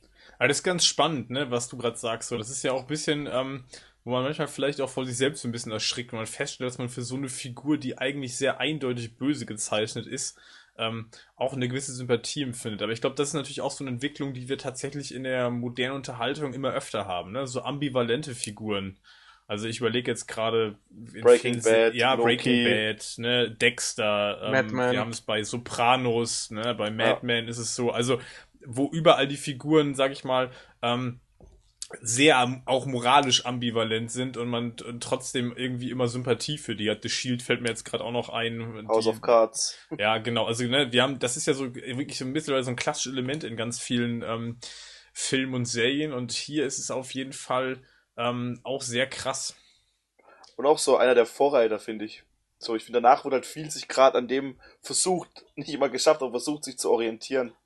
Aber er ist halt auch sehr eindimensional dargestellt im eigentlich schon, Vergleich ne? zu anderen Figuren. Ja. Ne? Ein Darth Vader hat zumindest in seit Ah. Empire Strikes Back eine, eine menschliche Seite auch gehabt. Ähm, dann äh, nehmen wir mal Loki zum Beispiel, ja, äh, von dem man weiß, okay, so hundertprozentig böse ist der Typ nicht. Der hat eine Agenda, der hat schon irgendwas erlebt in seinem Leben. Die Figur hier ist was Absolutes letztendlich. Und Ja. man findet sie faszinierend, weil sie so ist, wie sie ist. Sie hat an und für sich nichts Sympathisches, außer dass sie halt teilweise ein bisschen witzig ist. ein bisschen viel. Ja, es ist, das ist halt wirklich, und das ist, äh, dadurch, dass man doch noch differenzieren kann zwischen ähm, Film und Realität, ist halt sowas, das halt unglaublich faszinierend ist. Das, das, das kann, sieht man auch nicht oft danach. Und wie gesagt, oft kopiert, selten erreicht. Aber ich glaube, das ist so das Joker-Element, was Bernd gerade so meinte. Ne? Ich glaube, das Ja. ist halt das, was diese Figur halt irgendwie so ausmacht. So dieses psychopathische und gleichzeitig dieses ja, Clown-eske. Ne? Also dieses dann schon lustig. Und ich glaube, hier hat Heath Ledger das. Ich weiß nicht, wie ihr das seht, aber ich, ich muss ehrlich sagen, dass ich von, von, fast allen Joker-Interpretationen, die wir jetzt filmisch kennen, ähm, ich finde eigentlich fast nur Heath Ledgers Version wirklich witzig. Also Jack Nicholson, ich weiß nicht, ob ich den wirklich witzig finde in, in, in Tim Bur- Ber- Bernd, wie ist es bei dir? Findest du Jack Nicholsons Joker wirklich witzig? Er hat schon ein paar gute Sprüche. Aber es sind halt Jack Nicholson-Sprüche. Er, er macht es auf eine andere Art und Weise. Also, das Ja. ist ja die eine Szene, wie er diesen einen Gangsterboss dann mit, mit dieser Geschichte in der Hand dann ähm, verbrennt, ja, und mit Ja. ihm einen Dialog führt. Ähm, es freut mich, dass du tot bist und so weiter. Ähm, das sind so wahnsinnige Szenen letztendlich, ja. Und er, er hat schon was Witziges, also gerade über die Dialogbasis auf jeden Fall, auch wenn er sich mit Vicky Vale im, im Museum trifft, äh, auf dem Glockenturm, wenn's, wenn er noch schnell irgendwie eine Brille auspackt und sich die aufsetzt, ja, und sagt, du wirst doch keinen Brillenträger schlagen. Ähm, oder ähm, nimm meine Hand, ich habe sie dir geliehen und sowas, ja. Das, das ist schon witzig. Ja, ich glaube, ich überlege auch gerade. Ich bin gerade echt auch ein bisschen am, bei mir selbst gerade oder mit mir selbst am, am reflektieren, was ich jetzt genau. Ich glaube, das ist das, was, was Heath Ledger anders macht, ist, dass er den so ein bisschen, er spielt den manchmal so ein bisschen kindlich, ne, so ein bisschen unbeholfen. Mhm. So, das ist so ein bisschen dieses, wo du denkst, der ist ein bisschen tapsig. Also auch diese Art, wie der aus dem Krankenhaus rausläuft, das, das sieht so, das sieht so auch so ein bisschen dämlich aus, ne? Das macht das halt witzig, so. Ich glaube, Jack Nicholson ist dann nochmal eine andere Nummer. Der spielt ihn halt, der spielt ihn halt schon sehr drüber, finde ich, ne? Ja. So von der Art. Das ist eine andere Art der, von, von Schauspiel. Und ich finde, bei, Heath- bei Heath Ledger ist immer so ein bisschen dieses Unbeholfene, was da noch so drin ist. Und zwischen diesen Ebenen ähm, wechselt der halt unglaublich gut. Was dann diese Sympathie ausmacht, weil ich mir gerade überlege, ob ich wirklich Jack Nicholsons Joker sympathisch finde. Ich glaube, das habe ich noch nie so empfunden in dem Film. Das stimmt. Ich denke auch, dass die Heath Ledger-Variante vom Betrachter her faszinierender ist, dass man darauf wartet, was als nächstes passiert, weil immer wieder was passieren kann. Ja, man ist so, was kommt denn jetzt als nächstes? Und das äh, löst der Film ja auch jedes Mal ein. Ja, das ist, es hört ja nicht mit einer Szene auf, wie jetzt hier zum Beispiel. Ja, wir, wir kommen dann direkt vor dieser Krankenhaussequenz mehr oder weniger ja dann schon ähm, auf die zwei Schiffe. Es, es hört einfach nicht auf und man denkt sich nur, was hat er jetzt wieder vor? Was kommt jetzt als nächstes? Also das ist etwas, das hatte der Jack Nicholson Joker an und für sich nicht. Da war es spannend, weil er als Figur die Szenerie gebrochen hat, wenn er aufgetaucht ist. Aber hier will man auch wissen, was macht die Figur als nächstes? Was passiert als nächstes? Ja, das, das Mimenspiel auch, ne? Die ganzen Gestiken, das ist alles so, ja, das hat, das ist schon, das ist schon faszinierend. Das zieht schon in den Bann. Es ist immer so eine Sekunde davor, dass er noch in die Kamera zwinkert, so. Aber wisst ihr, was ich meine? So kurz Ja. davor, als ob er das noch machen würde. Aber halt, ja, Ja, auch gleichzeitig dieses ganze Schmatzen, was wir beim letzten Mal auch schon im ersten Teil Ja. besprochen haben, das gehört für mich auch alles so dazu. Das wirkt dann manchmal in so Szenen dann gar nicht mehr unbedingt bedrohlich, ne? Das wechselt immer so ganz, so ganz äh, schnell hin und her, so zwischen den Ebenen, zwischen dem einen, das, was wir bei der Szene mit den, mit den, mit den Mafia-Bossen ja auch besprochen haben, wie so deren Haltung sich ja auch verändert, ne? Erstmal kommt er da rein, die nehmen den überhaupt nicht ernst und so spielt er das ja auch. Der spielt es ja auch so, dass du sagst, wer ist der Vogel denn eigentlich überhaupt? dann Ja. ist er halt der, der, der Dicksten am Tisch, so. Genau, und dann switcht das so komplett Ja, in eine andere Richtung. Und das ist eigentlich immer da, wie jetzt bei dieser ganzen ähm, Harvey Dent-Szene auch und das mit dem Krankenhaus, ähm, ne, erst dubst er da so rum und ich meine, das ist ja auch so ein Kontrast. Der, der, der tapst da so raus mit seinen Crocs und was Rico gerade alles schon gesagt hat. So, und im Hintergrund geht gerade ein Krankenhaus in die Luft. Aber das, ich finde, in der Szene realisiert man das als Zuschauer gar nicht so richtig, weil man nur sich nur auf diese Figur fokussiert. Oder wie geht euch das? Also diese, ne, ich meine, im Hintergrund explodiert immerhin ein Krankenhaus. Ich meine, klar, man weiß, weiß man zu dem Zeitpunkt schon, dass es evakuiert worden ist? Ich Ja. weiß gar nicht, ob das, das weiß man im Angefangen. Film schon, ne? Das, ja, Ja. okay. es gibt halt so ein paar Charaktere in der Filmgeschichte, wo halt dieses unglaubliche Talent besitzt, ist halt faszinierend. Das ist, das klappt beim Joker gut, das hat ja schon Bernd schon gemeint, auch Darth Vader ist halt, aber der ist halt dann noch Geschichte dazu bekommen. Oder halt auch ähm, Hans Landau oder der, ich weiß gar nicht, wie der Typ von Clockwork Orange heißt, aber der war auch eine Inspiration für den Joker. Ich finde es eigentlich fast schade, dass man nicht noch mehr vom Joker sieht, so. Lass Harvey Dent weg, zeig mir mehr vom Joker. So ein bisschen zumindest hat man manchmal, weil halt jede Szene mit ihm vielleicht bis aufs Finale ein Highlight ist. Aber vielleicht ist es auch gerade so, dass wir halt nicht zu viel Joker bekommen und ähm, das auch die Stärke ist, weil wohlportionierte Bösewichte sind meist meist die besten Bösewichte. Ich finde besonders schön am Joker, dass ähm, was eigentlich sehr sympathisch ist für den Zuschauer, ähm, weil er ein bisschen wirkt wie ein moderner Robin Hood. Und ich möchte euch das mal kurz erklären, weil ähm, er auf der einen Seite auf der einen Seite versucht er dieses Gangster äh, oder diese Mafia-Strukturen zu durchbrechen, äh, redet auch sehr viel über Ehre. Ähm, damals hatten äh, Gangster in, in der Welt noch Anstand und Ehre und haben nicht nur aufs Geld geschaut.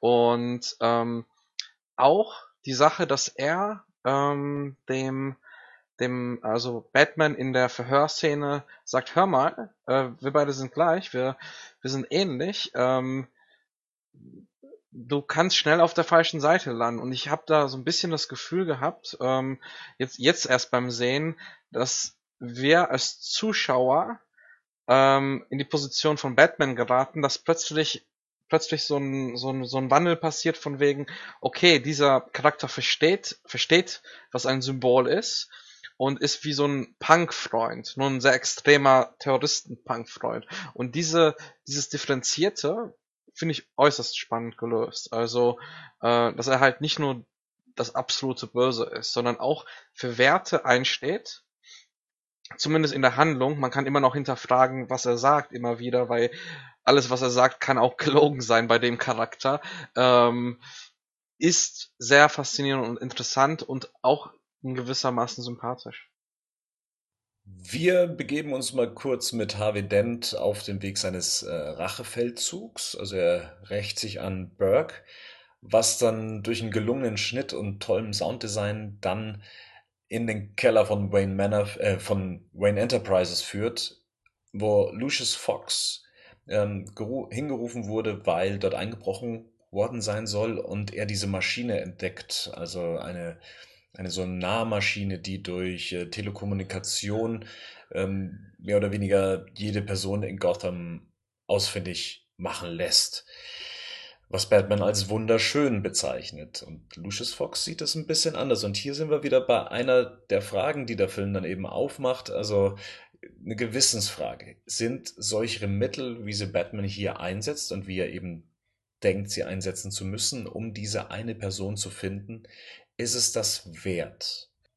Hättet ihr es, ich hätte es, glaube ich, besser gefunden, wenn der Dialog, umge Dialog umgekehrt gewesen wäre, wenn Lucius Fox quasi seine Technologie erweitert hätte und ähm, Batman darauf hingewiesen hat, dass sowas in Wayne Enterprise keinen Sinn hat. Puh, passt, passt das zum Charakter Batman, dass er derjenige wäre, der nicht jedes, dem nicht jedes Mittel recht ist? Wenn ich mich so dran erinnere, ist ja Batman auch in den Comics eine sehr paranoide Figur ähm, die sogar Akten über jedes Justice League-Mitglied äh, hat und auch den ihre Schwachpunkte kennt und auch jederzeit diese ausnutzen würde, würden sie zur Bedrohung werden.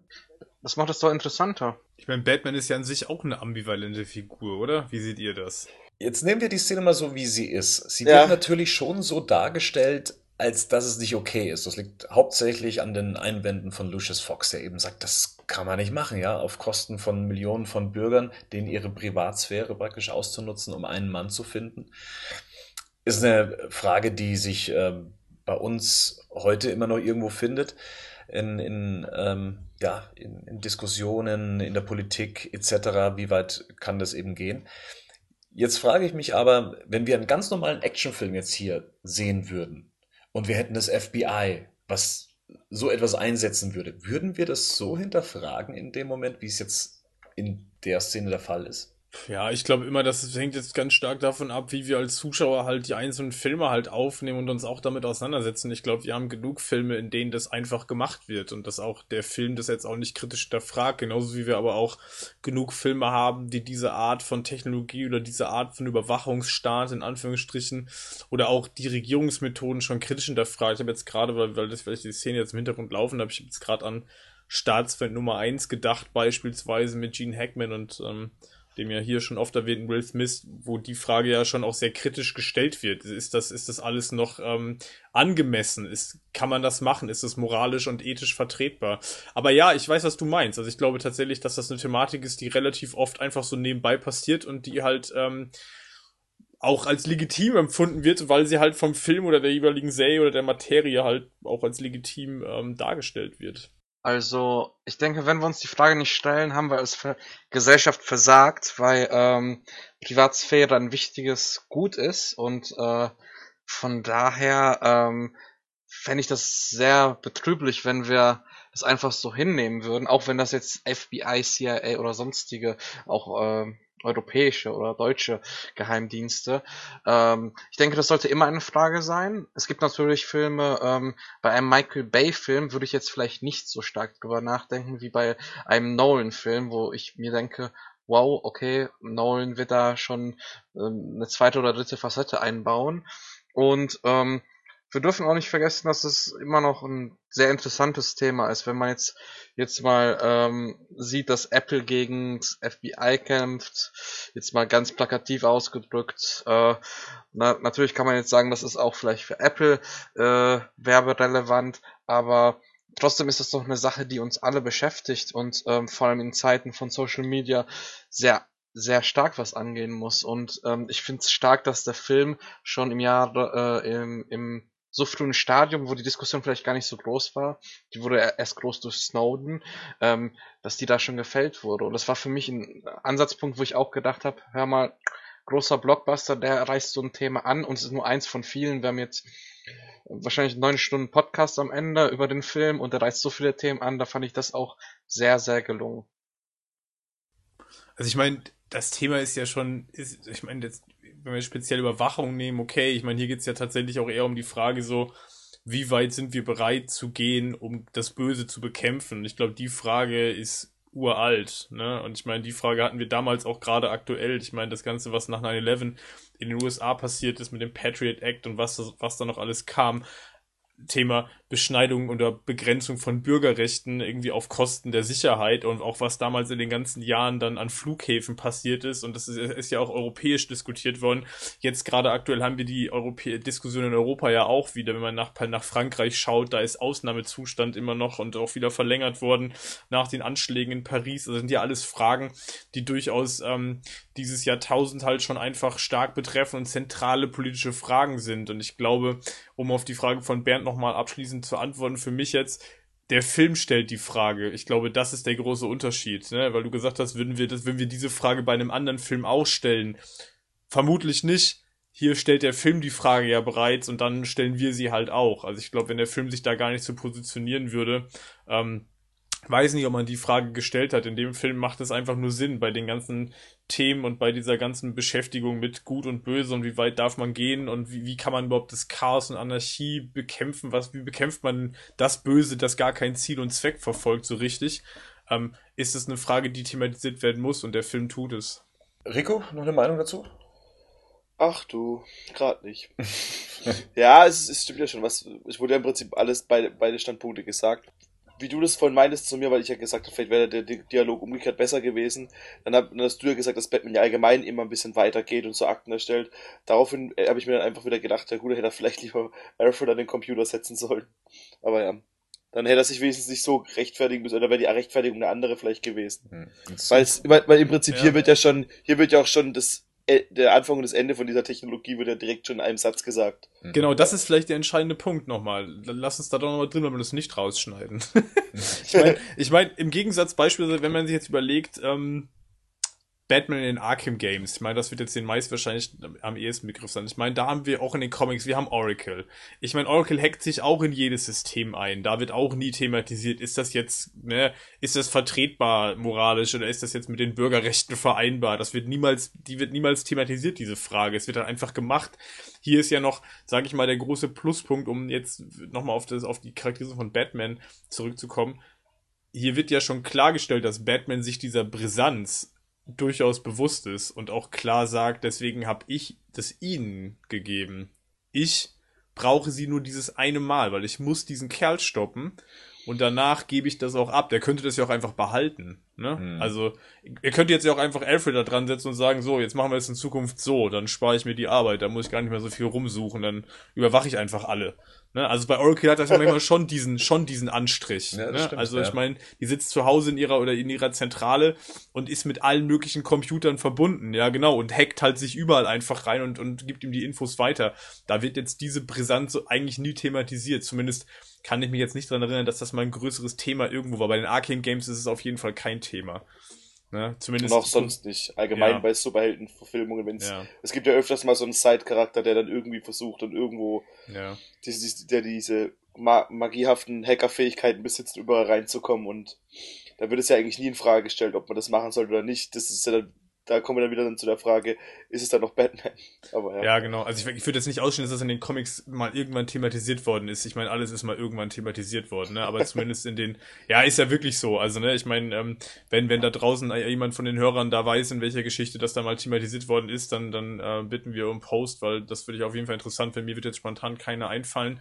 Aber ähm, dieses Dilemma ist auf jeden Fall gegeben und wie gesagt, deswegen finde ich das schon stark, dass die Frage hier Thema aufgemacht wird, behandelt wird und Batman sich da auch klar zu positionieren und sagt, ich sehe das auch, ja, das kann man so nicht machen. So, Ich bin nicht bereit, so weit zu gehen, aber dieses eine Mal muss ich das tun. Hm. Mal jetzt eine provokante Frage in die Runde an jeden Einzelnen, kurz und knapp geantwortet. Würdet Hm. ihr selbiges einsetzen? Also ich, sofort. Henning? Nein. Patrick?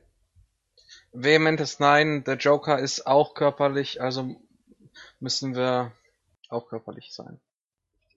Wir kommen jetzt gleich zu der nächsten ethischen Frage, denn der Plan des Jokers geht ja weiter. Er hat zwei Schiffe, ähm, die eben einmal Harvey Dents gesammeltes äh, Knacki-Kollektiv eben befördert und dann eben anständige Bürger von Gotham eben. Und äh, auf beiden Schiffen befinden sich Bomben und über das jeweilige Schicksal der anderen, ja, muss das eine oder das andere Schiff dann eben entscheiden.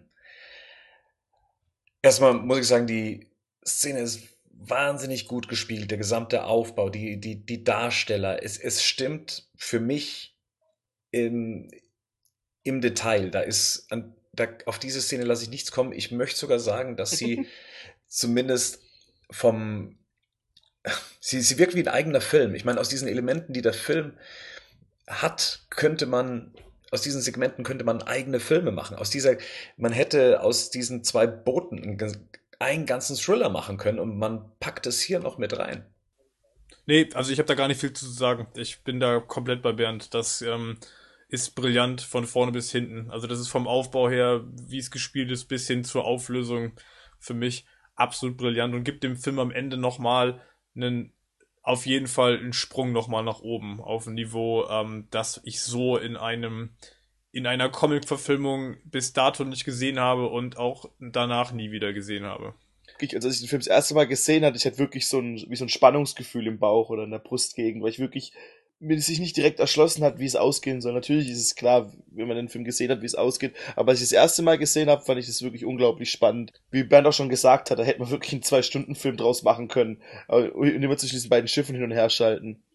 Und ganz ehrlich, jetzt mal, ich, Entschuldigung, dass ich ja gerade einhacke, aber bevor Kein wir Stress. das, ähm, wer von euch hat beim ersten Gucken tatsächlich gedacht, dass der, dass der ähm, Häftling auf dem Schiff, als er sich das Ding nimmt und sagt, jetzt mache ich das, was du vor fünf, was du vor zehn Minuten hättest schon machen Ja. sollen, Genau, das genau, Ding aus genau. dem Fenster wirft. Wer hätte das wirklich gedacht? Ganz ehrlich, ich hätte gedacht, der drückt da jetzt drauf. So, Ja. das war das, das, für mich. ist, das ne? ist genau das, was ich meinte gerade eben.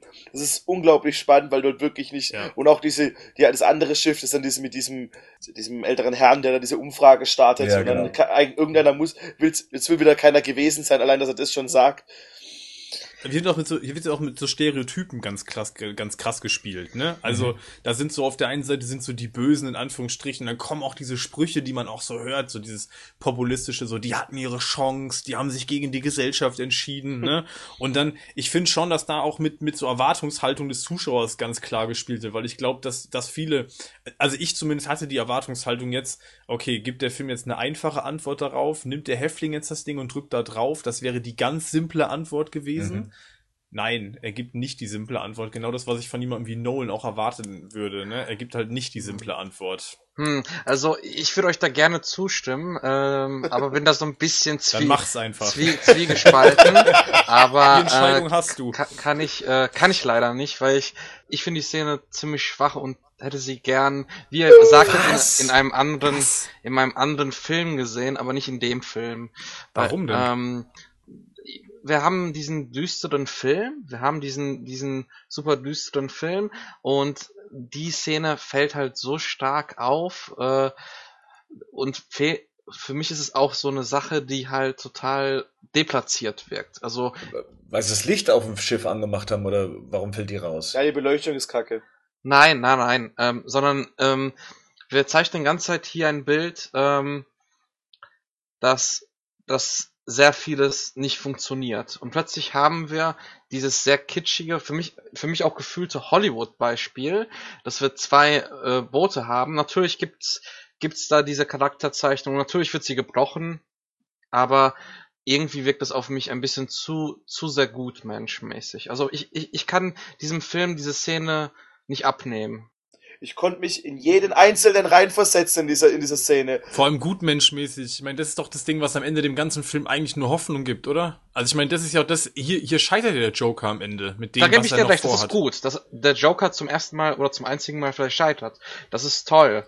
Ähm, deswegen sage ich ja, ich bin zwiegespalten. Es wirkt halt alles sehr konstruiert. Das ist das Einzige, Genau. Das ist, wo ich vielleicht sagen will, wo ich vielleicht ein bisschen zustimmen würde, gerade dass die Knastis noch im einen sind, die anderen nur auf und ein Teil der Bevölkerung auf dem anderen, dass der Joker es noch geschafft hat, dass er, dass er das vorausgesehen hat, dass er dann die Bomben da unten platziert und alles. Das ist von mir aus mag sehr konstruiert werden. Das, da bin ich vielleicht da gehe ich in eine Richtung. Aber alles andere, wie es gespielt ist, dass du diese Stimmung ist gut, das ist mitfühlst, handwerklich dass ich mich jeden, gut, ja. jeden, jeden, ich kann mich in jeden Einzelnen, jeden Mitarbeiter, jeden Gefängnisaufseher und jede Figur auf diesem Schiff kann ich mich mit, mit rein, reinversetzen. Viel besser, als es im nächsten Film dann gemacht wird mit diesen Brücken, die gesprengt werden sollen. Aber konstru konstruiert, ich weiß nicht, also ich meine, klar, das ist ja vom Joker auch, auch genauso beabsichtigt. Natürlich ist es geplant und konstruiert, wie die ganze Harvey Dent-Geschichte ja vom Joker auch letzten Endes konstruiert ist.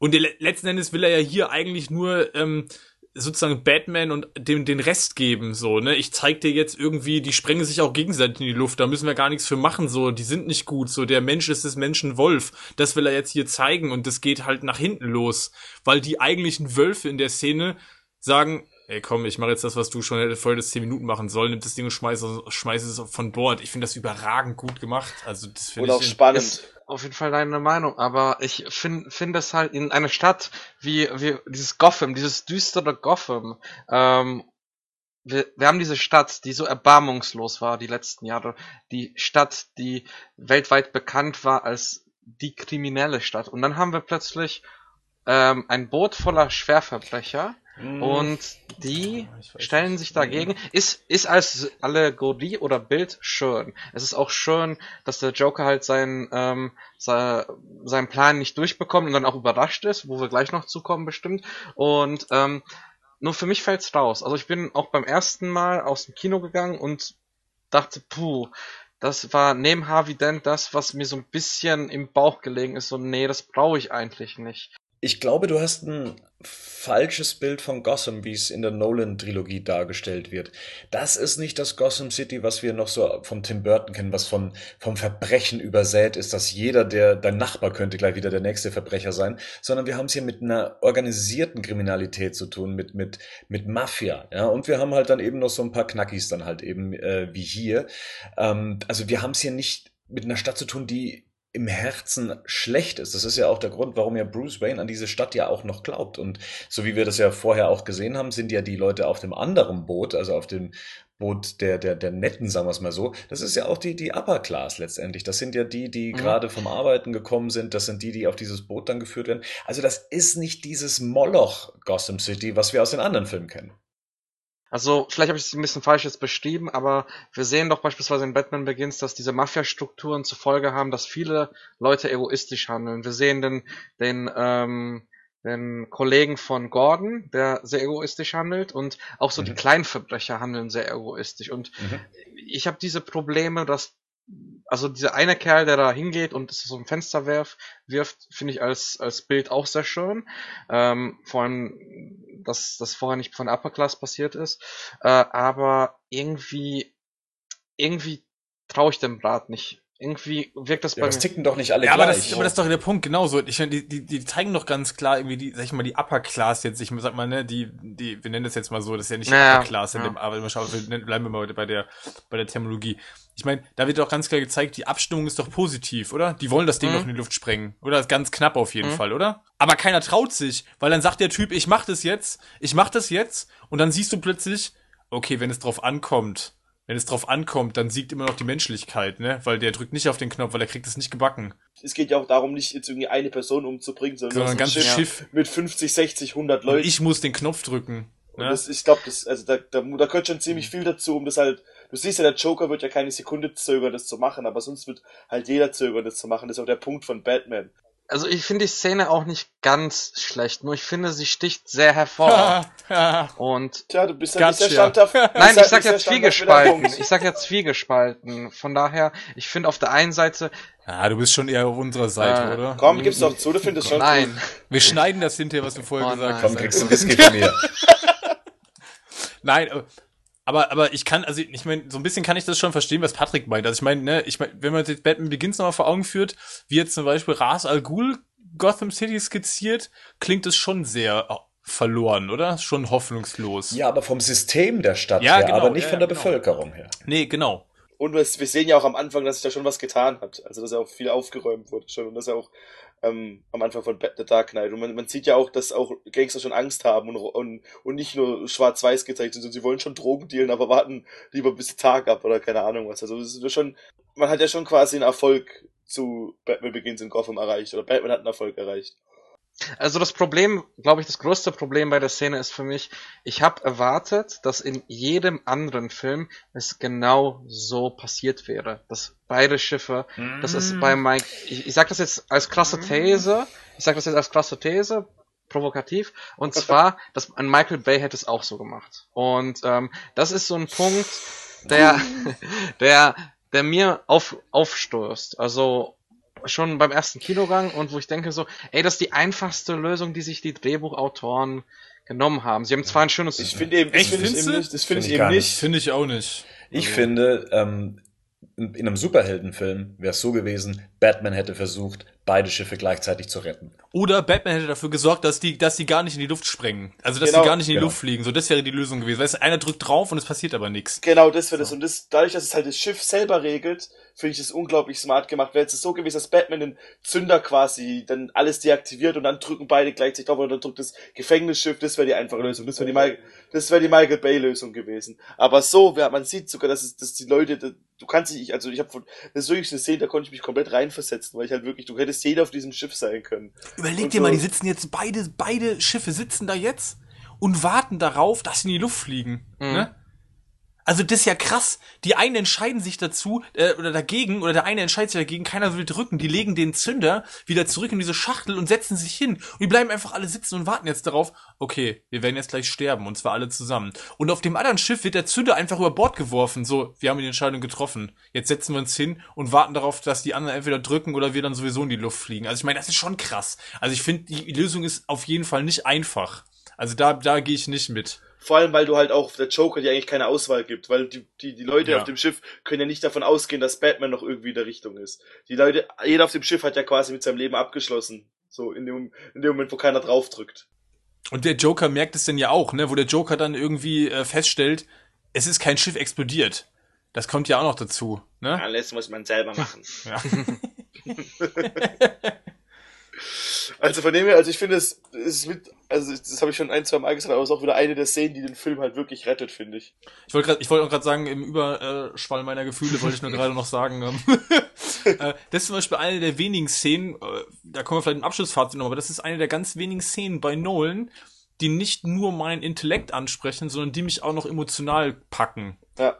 So, Nolan ist für mich in der Regel so eher jemand, der kriegt mich auf der intellektuellen Ebene, ne? So das so das ja, das sind so Kopffilme so, aber ne und deswegen habe ich ja habe ich bei im Beginn schon gesagt, so das ist für mich noch der Film, der mich von der Nolan Trilogie noch emotional am meisten mitnimmt, aber bei The Dark Knight ist das mit Sicherheit eine der Szenen, die mich jetzt noch emotional, die mich emotional noch packt halt und gleichzeitig trotzdem noch auf der intellektuellen Ebene auch funktioniert. Und das ist schon eine große Leistung. Das ist halt schon krass bei Nolan. Wenn er dich mal hat, dann hat er dich halt richtig.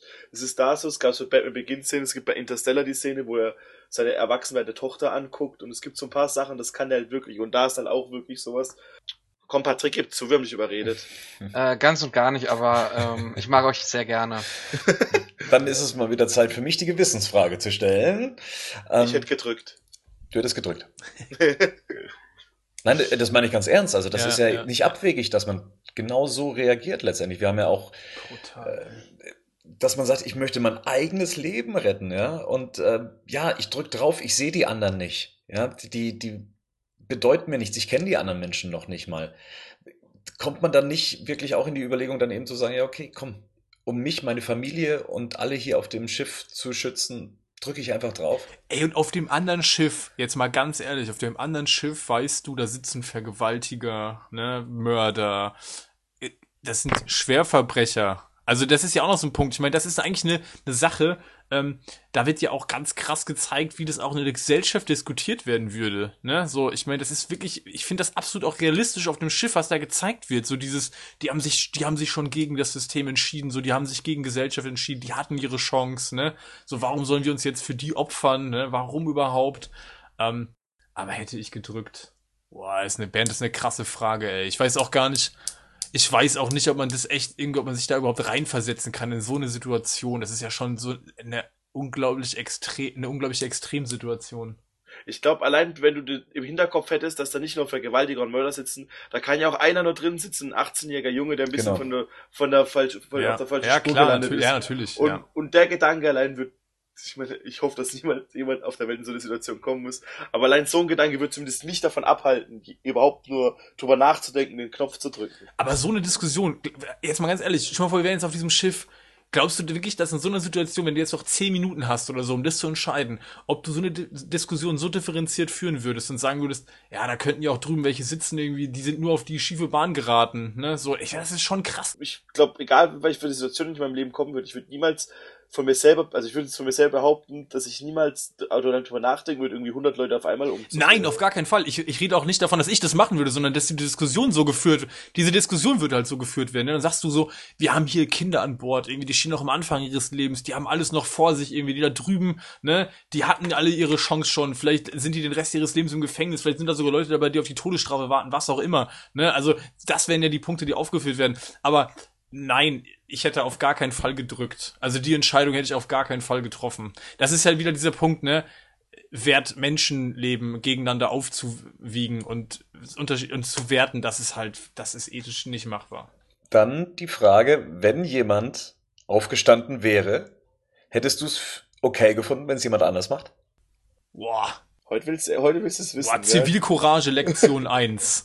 Wäre man dazwischen gegangen. An alle da draußen, alle Zuhörer, stellt euch diese Fragen. Postet es in die Kommentare. Hättet ihr gedrückt oder nicht? Und hätte warum? dazwischen gegangen oder nicht? Und warum hättet ihr gedrückt? Und wie oft? Wie oft? Und hättet ihr, wenn es nicht funktioniert, immer drauf gedrückt die ganze Zeit, wie der Joker. Nein, Und okay. geschmatzt. Zurück. Okay, zurück zum Ernst. Boah, ey, krass, die Frage. Also, also wir gehen jetzt davon aus, so wie der Typ jetzt im Anzug, da steht einer auf und du denkst, der will jetzt drücken. Oder? Das meinst du gerade, Bernd, Genau. ne? Was würde man jetzt selber machen, wenn da sitzen würde? Ich meine, es waren ja irgendwie alle froh, ne? Auf dem einen Schiff steht Ja, der ja, Oberknacki auf. Ähm, da hat's der ältere hergemacht. Das hat ihn niemand aufgehalten, ja, weil jeder halt damit gerungen hat, ja, eigentlich schon. Eigentlich will ich mein Leben schützen, ja. Ich bin jetzt nicht bereit zu warten, bis ich selber in die Luft fliege. Ich bin eigentlich froh, dass jemand anderes die Verantwortung jetzt nimmt und den Knopf drückt, ne? Da muss ich selber nicht machen. Ja. Ich glaube, ich wüsste nicht, ob man das, aber ich glaube, du würdest, du hättest dir danach, ich hätte mir danach mein Leben lang Vorwürfe gemacht. Wahrscheinlich. Ich bin dann, ich wäre Ich so hätte es nicht zugelassen, glaube ich. Also ich glaube nicht, dass ich das zugelassen hätte, dass, der, dass, jemand, dass da jemand gedrückt hätte. Das ist die eine, das ist die, Ja, die eine Sache. Das war, war, keine Ahnung, man, vielleicht halten nicht dann zehn Leute auf oder sowas. Aber ich glaube, das war was, was ich mir, wenn ich es nicht gemacht hätte, wenn ich es Ja, nicht probiert hätte, genau. ich hätte es mir mein Leben lang vorgeworfen. Genau. Da wäre ich lieber als Humanist gestorben, als mit dem äh, Gewissen zu leben, den Rest meines Lebens. Dass da irgendwie auf dem anderen Schiff, weiß ich nicht, wie viele Leute gestorben sind und ich überhaupt nichts dagegen getun hab, getan habe. Ja, nee. Wir sind, wir, wir sind halt Heldentypen. Wenn Ja. jemand einen Held braucht, ja gut, schreibt du bist eher so ein Ambivalenter, aber ah, man muss auch mal, wie, hat das Kolossus, wie hat Kolossus gesagt? Man muss noch fünfmal im Leben die richtige Entscheidung treffen, um ein Held zu sein. ja. Aber Bernd, was hättest du gemacht? Hättest du gedrückt? Das ist eine unfaire Frage, die beantworte ich nicht. oh, oh, Patrick hätte sofort gedrückt. Scheiß Knackis, Mann. Sind doch alles gleiche Drecksvolk. also, ums, ums ernsthaft zu beantworten, als Betrachter eines Kinofilms hätte ich gesagt, ja, mach doch. Ja, also tatsächlich so mit diesem Abstand hätte ich gesagt, klar, um das eigene Leben zu schützen. Es ist nicht wie ein Messer jemanden ins Herz zu bohren. Ja, man hat keinen körperlichen Kontakt, du musst nur einen Knopf drücken. Ja, das ist eine ganz fiese Nummer. Äh, sich in diese Situation hineinzusetzen, äh, zu versetzen, eine, eine, eine Geschichte, über die ja sogar noch demokratisch abgestimmt wurde. Die Herrschaften haben ja noch gesagt, hier, wir müssen die Zettel rausholen und, und äh, ankreuzen, ja oder nein.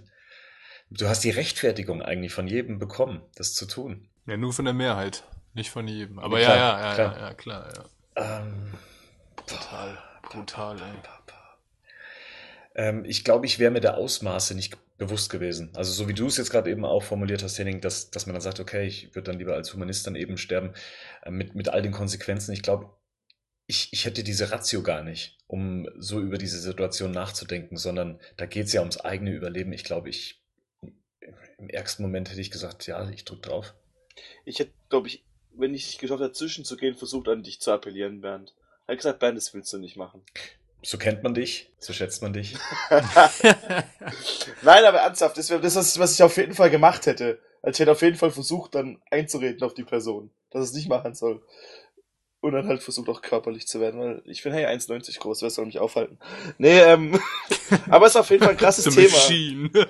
Ist aber, das ist aber wirklich so eins der wenigen Dinge so in Film, so wenig, ich, mir fallen jetzt echt nicht so viele Filme ein, wo es so Szenen gibt, die dich einfach so, ich, das ist, hab ich fast schon so, ich habe Gänsehaut gehabt, hab feuchte Finger gehabt, weil ich halt echt am Anfang keine, nicht gewusst habe, wie, wie die Szene ausgeht. Und ich habe ja auch versucht reinzuversetzen. Die funktioniert auch immer wieder, ganz ehrlich. Ja, also die äh, funktioniert auch beim sechsten, siebten Mal gucken, funktioniert trotzdem noch. Und allein die Tatsache, dass wir uns jetzt über sowas hier unterhalten, ne, das sagt dir eigentlich auch schon alles aus über die Qualität und die Substanz, die der Film hergibt. Weil über, wir reden immer noch darüber, dass das eine, eine, eine Comic-Verfilmung ist, ne? Ja.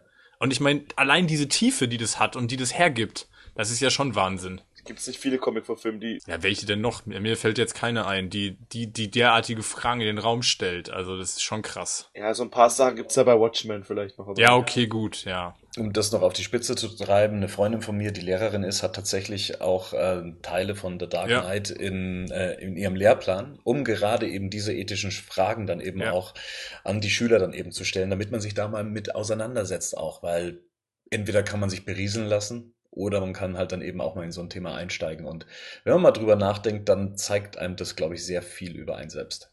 Das ist zum Beispiel ja auch interessant. Ne? Du hast es ja gerade schon mal aufgemacht, fast. Ich hätte sonst im Fazit nochmal gesagt, dass es tatsächlich ja so ist, dass Dark Knight vielleicht die einzige Comic-Verfilmung ist, die ich kenne, zu der es tatsächlich Unterrichtsmaterial gibt. Ne? Also um genau diese Sachen halt zu thematisieren.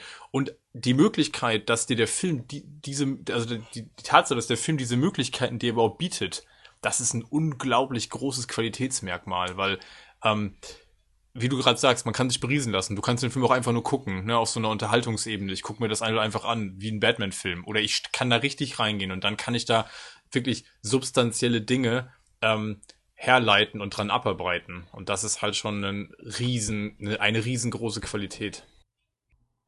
Also parallel zu den Ereignissen auf den zwei Booten werden ja noch weitere Story Stränge weitererzählt. Einerseits der Rachefeldzug von Harvey Dent, der da noch hier und da ähm, noch Leute auseinandernimmt und dann eben die große Rettungsaktion von Batman, beziehungsweise er auf dem Weg ist, den Joker zu stellen und macht sich eben auf dem Weg zum Pruitt-Gebäude, welches aber inzwischen auch von Commissioner Gordon und seinen Leuten, ähm, ja, äh, sagen wir mal, umstellt wurde. Zumindest haben sie einen Plan.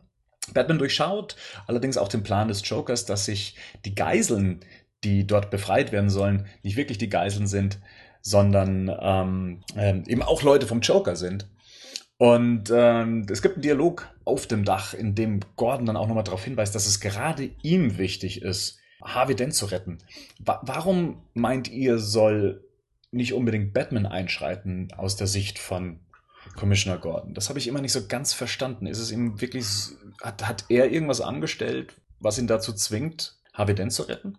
Ja, ich glaube schon. Und zwar, wir haben ja gesehen, dass am Anfang des Filmes äh, Harvey Dent zweimal oder sogar dreimal ähm, immer wieder erwähnt, überprüfen Sie Ihre Leute, überprüfen Sie Ihre Leute und ähm, natürlich hat dann äh, Gordon ähm, irgendwelche Gewissensbisse und denkt sich, hey, äh, er hat mich gewarnt, ich habe nichts dagegen getan und ich muss jetzt dafür einstehen, damit damit halt ähm, Two-Face oder Harvey Dent ähm, halt wieder auf die richtige Bahn kommt ich finde schon sehr gut und sehr stark auch diese Szene, wo er dann auch Batman hinterher schreit. Er möchte eigentlich diese Situation, die er für sich äh, zu verantworten hat, auch vor seinem Gewissen, nicht nur vor irgendwie Batman oder der Polizei oder Harvey Dent, sondern vor sich selbst muss er sagen, hey, er hat mich gewarnt, ich habe nichts getan und ich finde dieses Motiv eigentlich sehr spannend und gut, weil wir vor allem in, äh, in den Film bevor Batman beginnt, haben wir ja gesehen, dass eigentlich ähm, Commissioner Gordon eigentlich unfähig war und kaum was gemacht hat. Und jetzt haben wir hier eine Figur,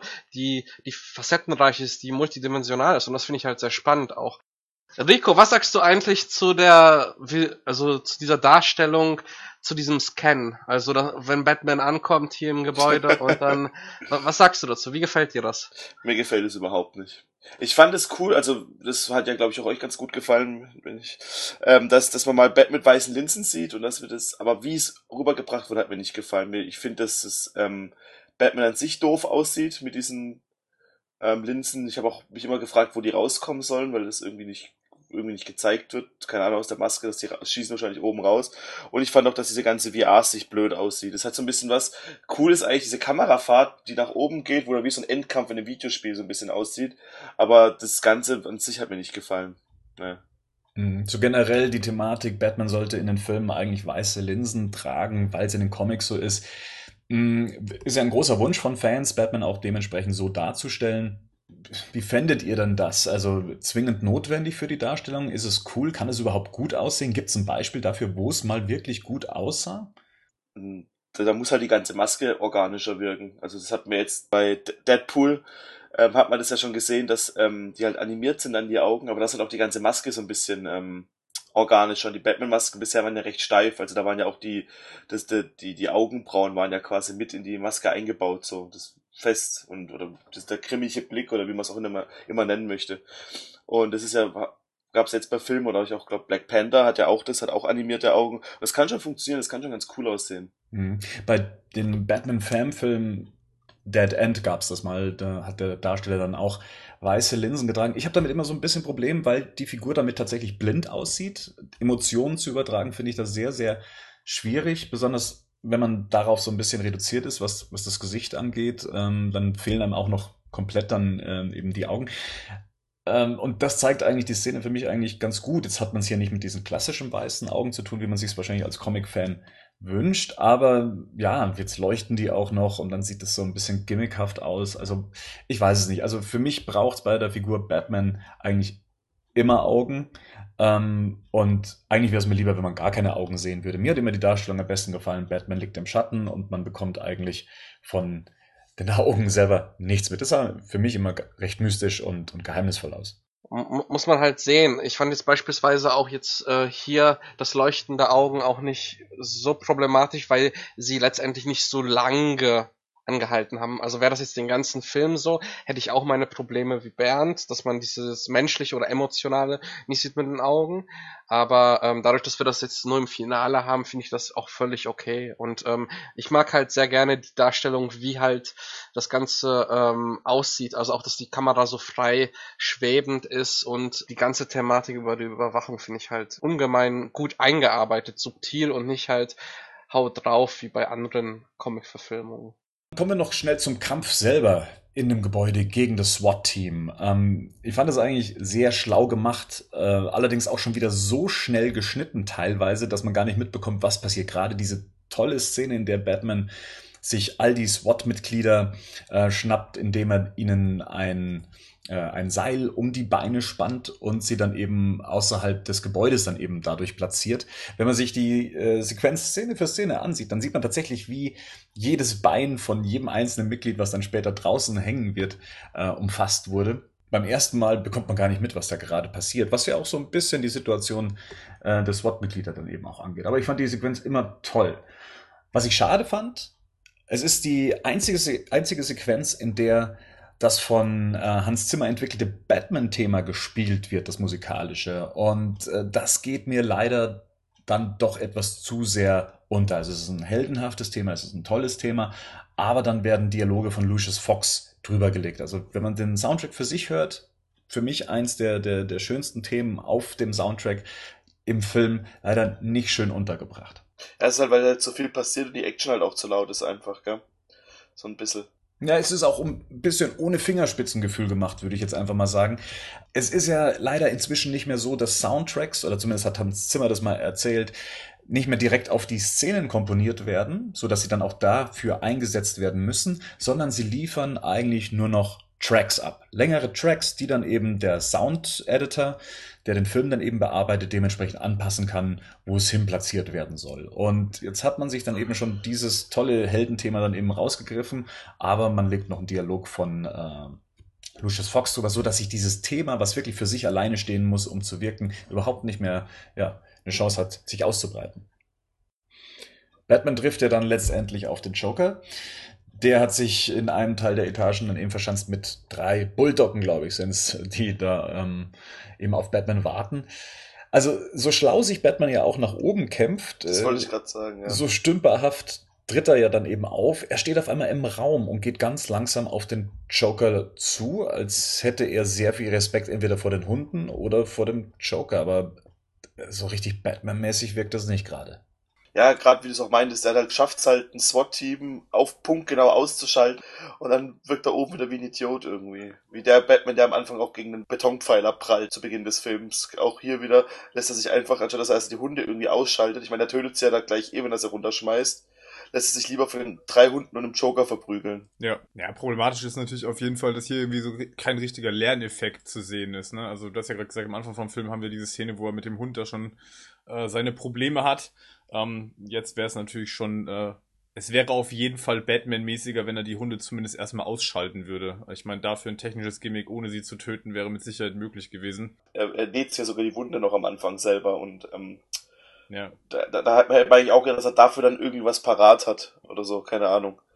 Ja, also zumindest würde man das von Batman erwarten, also ich zumindest, dass man sagt, okay, man hätte man hier an der Szene natürlich auch zeigen können, dass er eine Entwicklung noch macht und sich dann auf solche Gefahren dann irgendwie einstellt. Also das mit den Hunden ist natürlich, ja, ist schon sehr profan und ich finde, es wirkt halt sehr, ja, es wirkt halt schon sehr amateurhaft, wie er jetzt da vorgeht.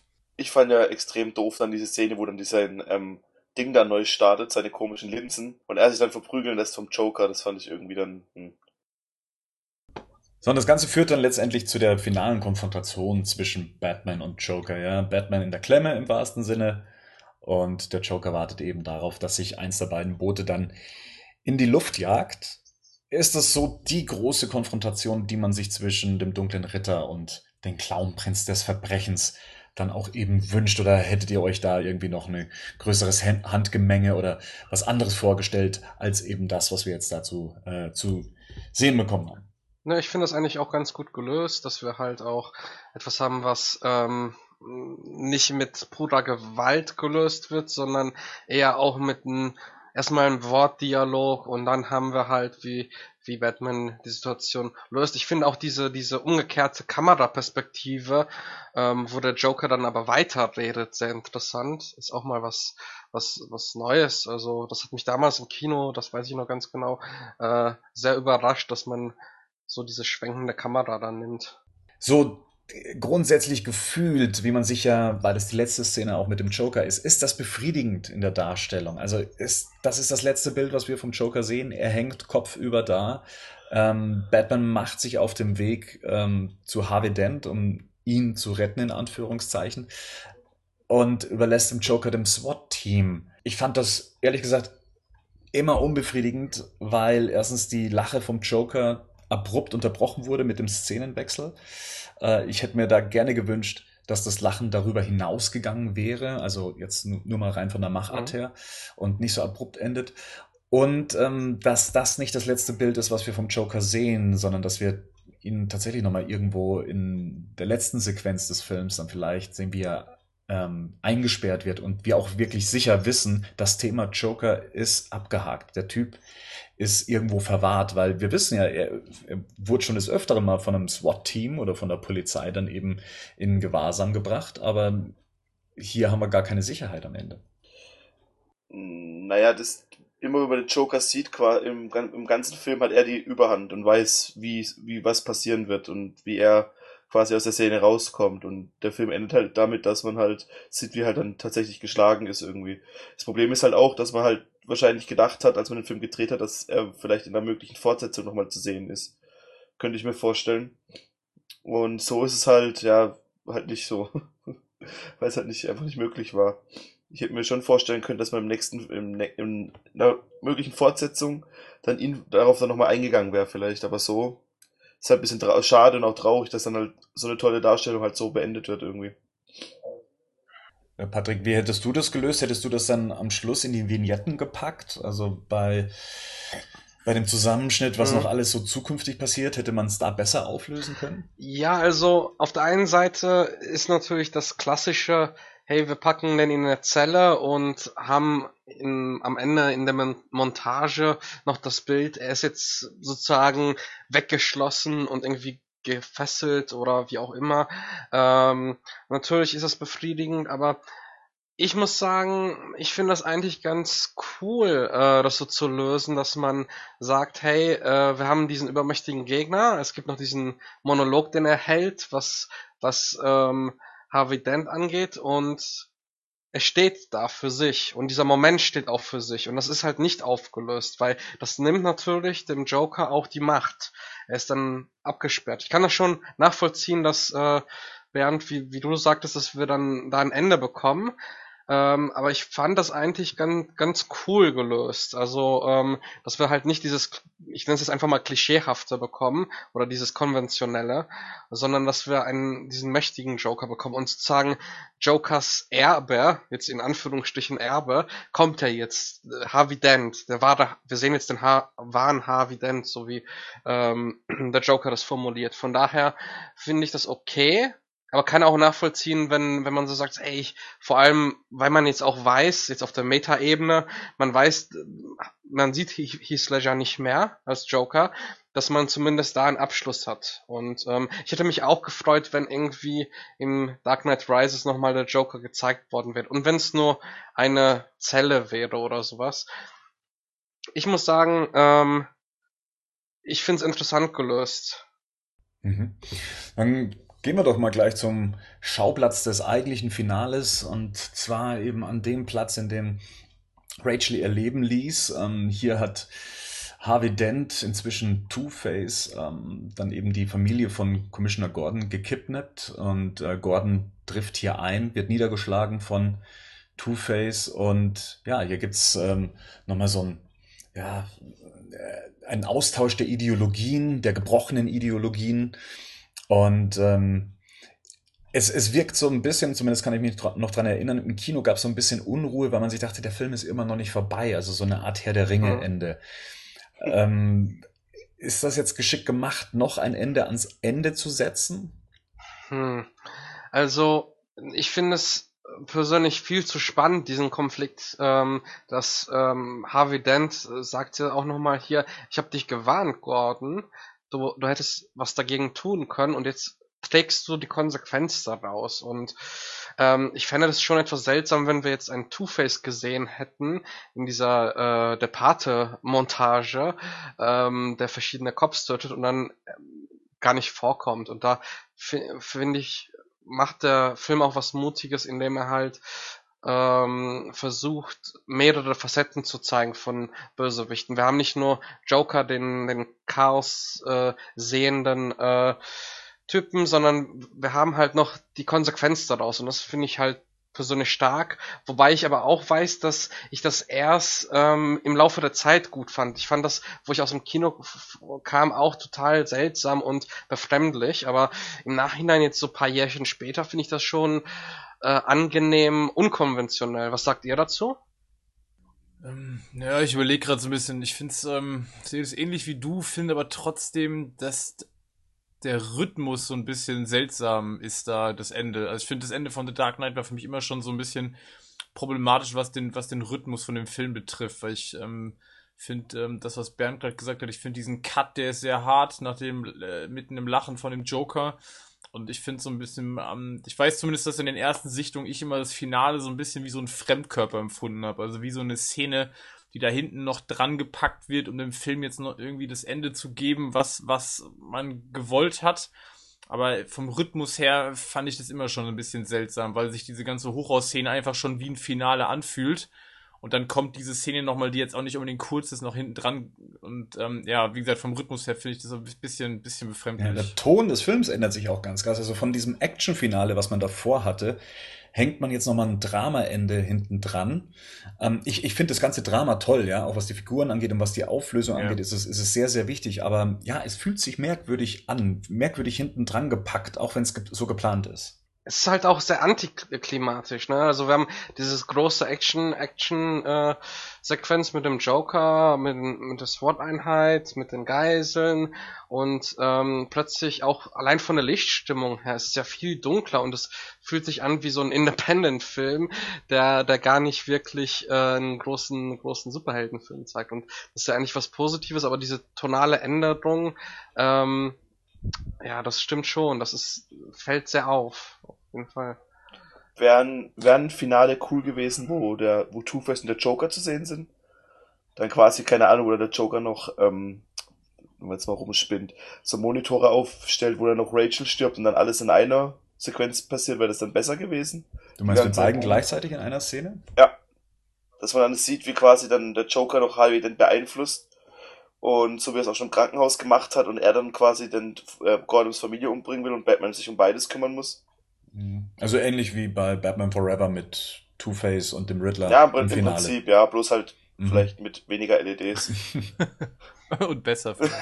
nee, aber sowas wäre auch vielleicht interessant gewesen, dass man dann nochmal dann alle drei in, auch in einem Bild mal sieht. So, das wäre ja auch was gewesen, was man auch so noch nicht in Filmform gesehen hat. Vielleicht hätte es keinen zwingenden Szenenwechsel und damit vielleicht auch nicht so diesen, diesen tonalen Wechsel geben müssen, wenn es alles in dem Gebäude stattgefunden hätte. Ja, aber machbar wäre es ja gewesen. Ich meine, ja. so das, der, der Wechsel wäre ja nicht möglich. Und so hätte man auch noch mal zeigen können, wie der Joker halt, wie das im Joker vielleicht besser beenden können oder keine Ahnung, oder nicht diesen Schnitt so machen müssen.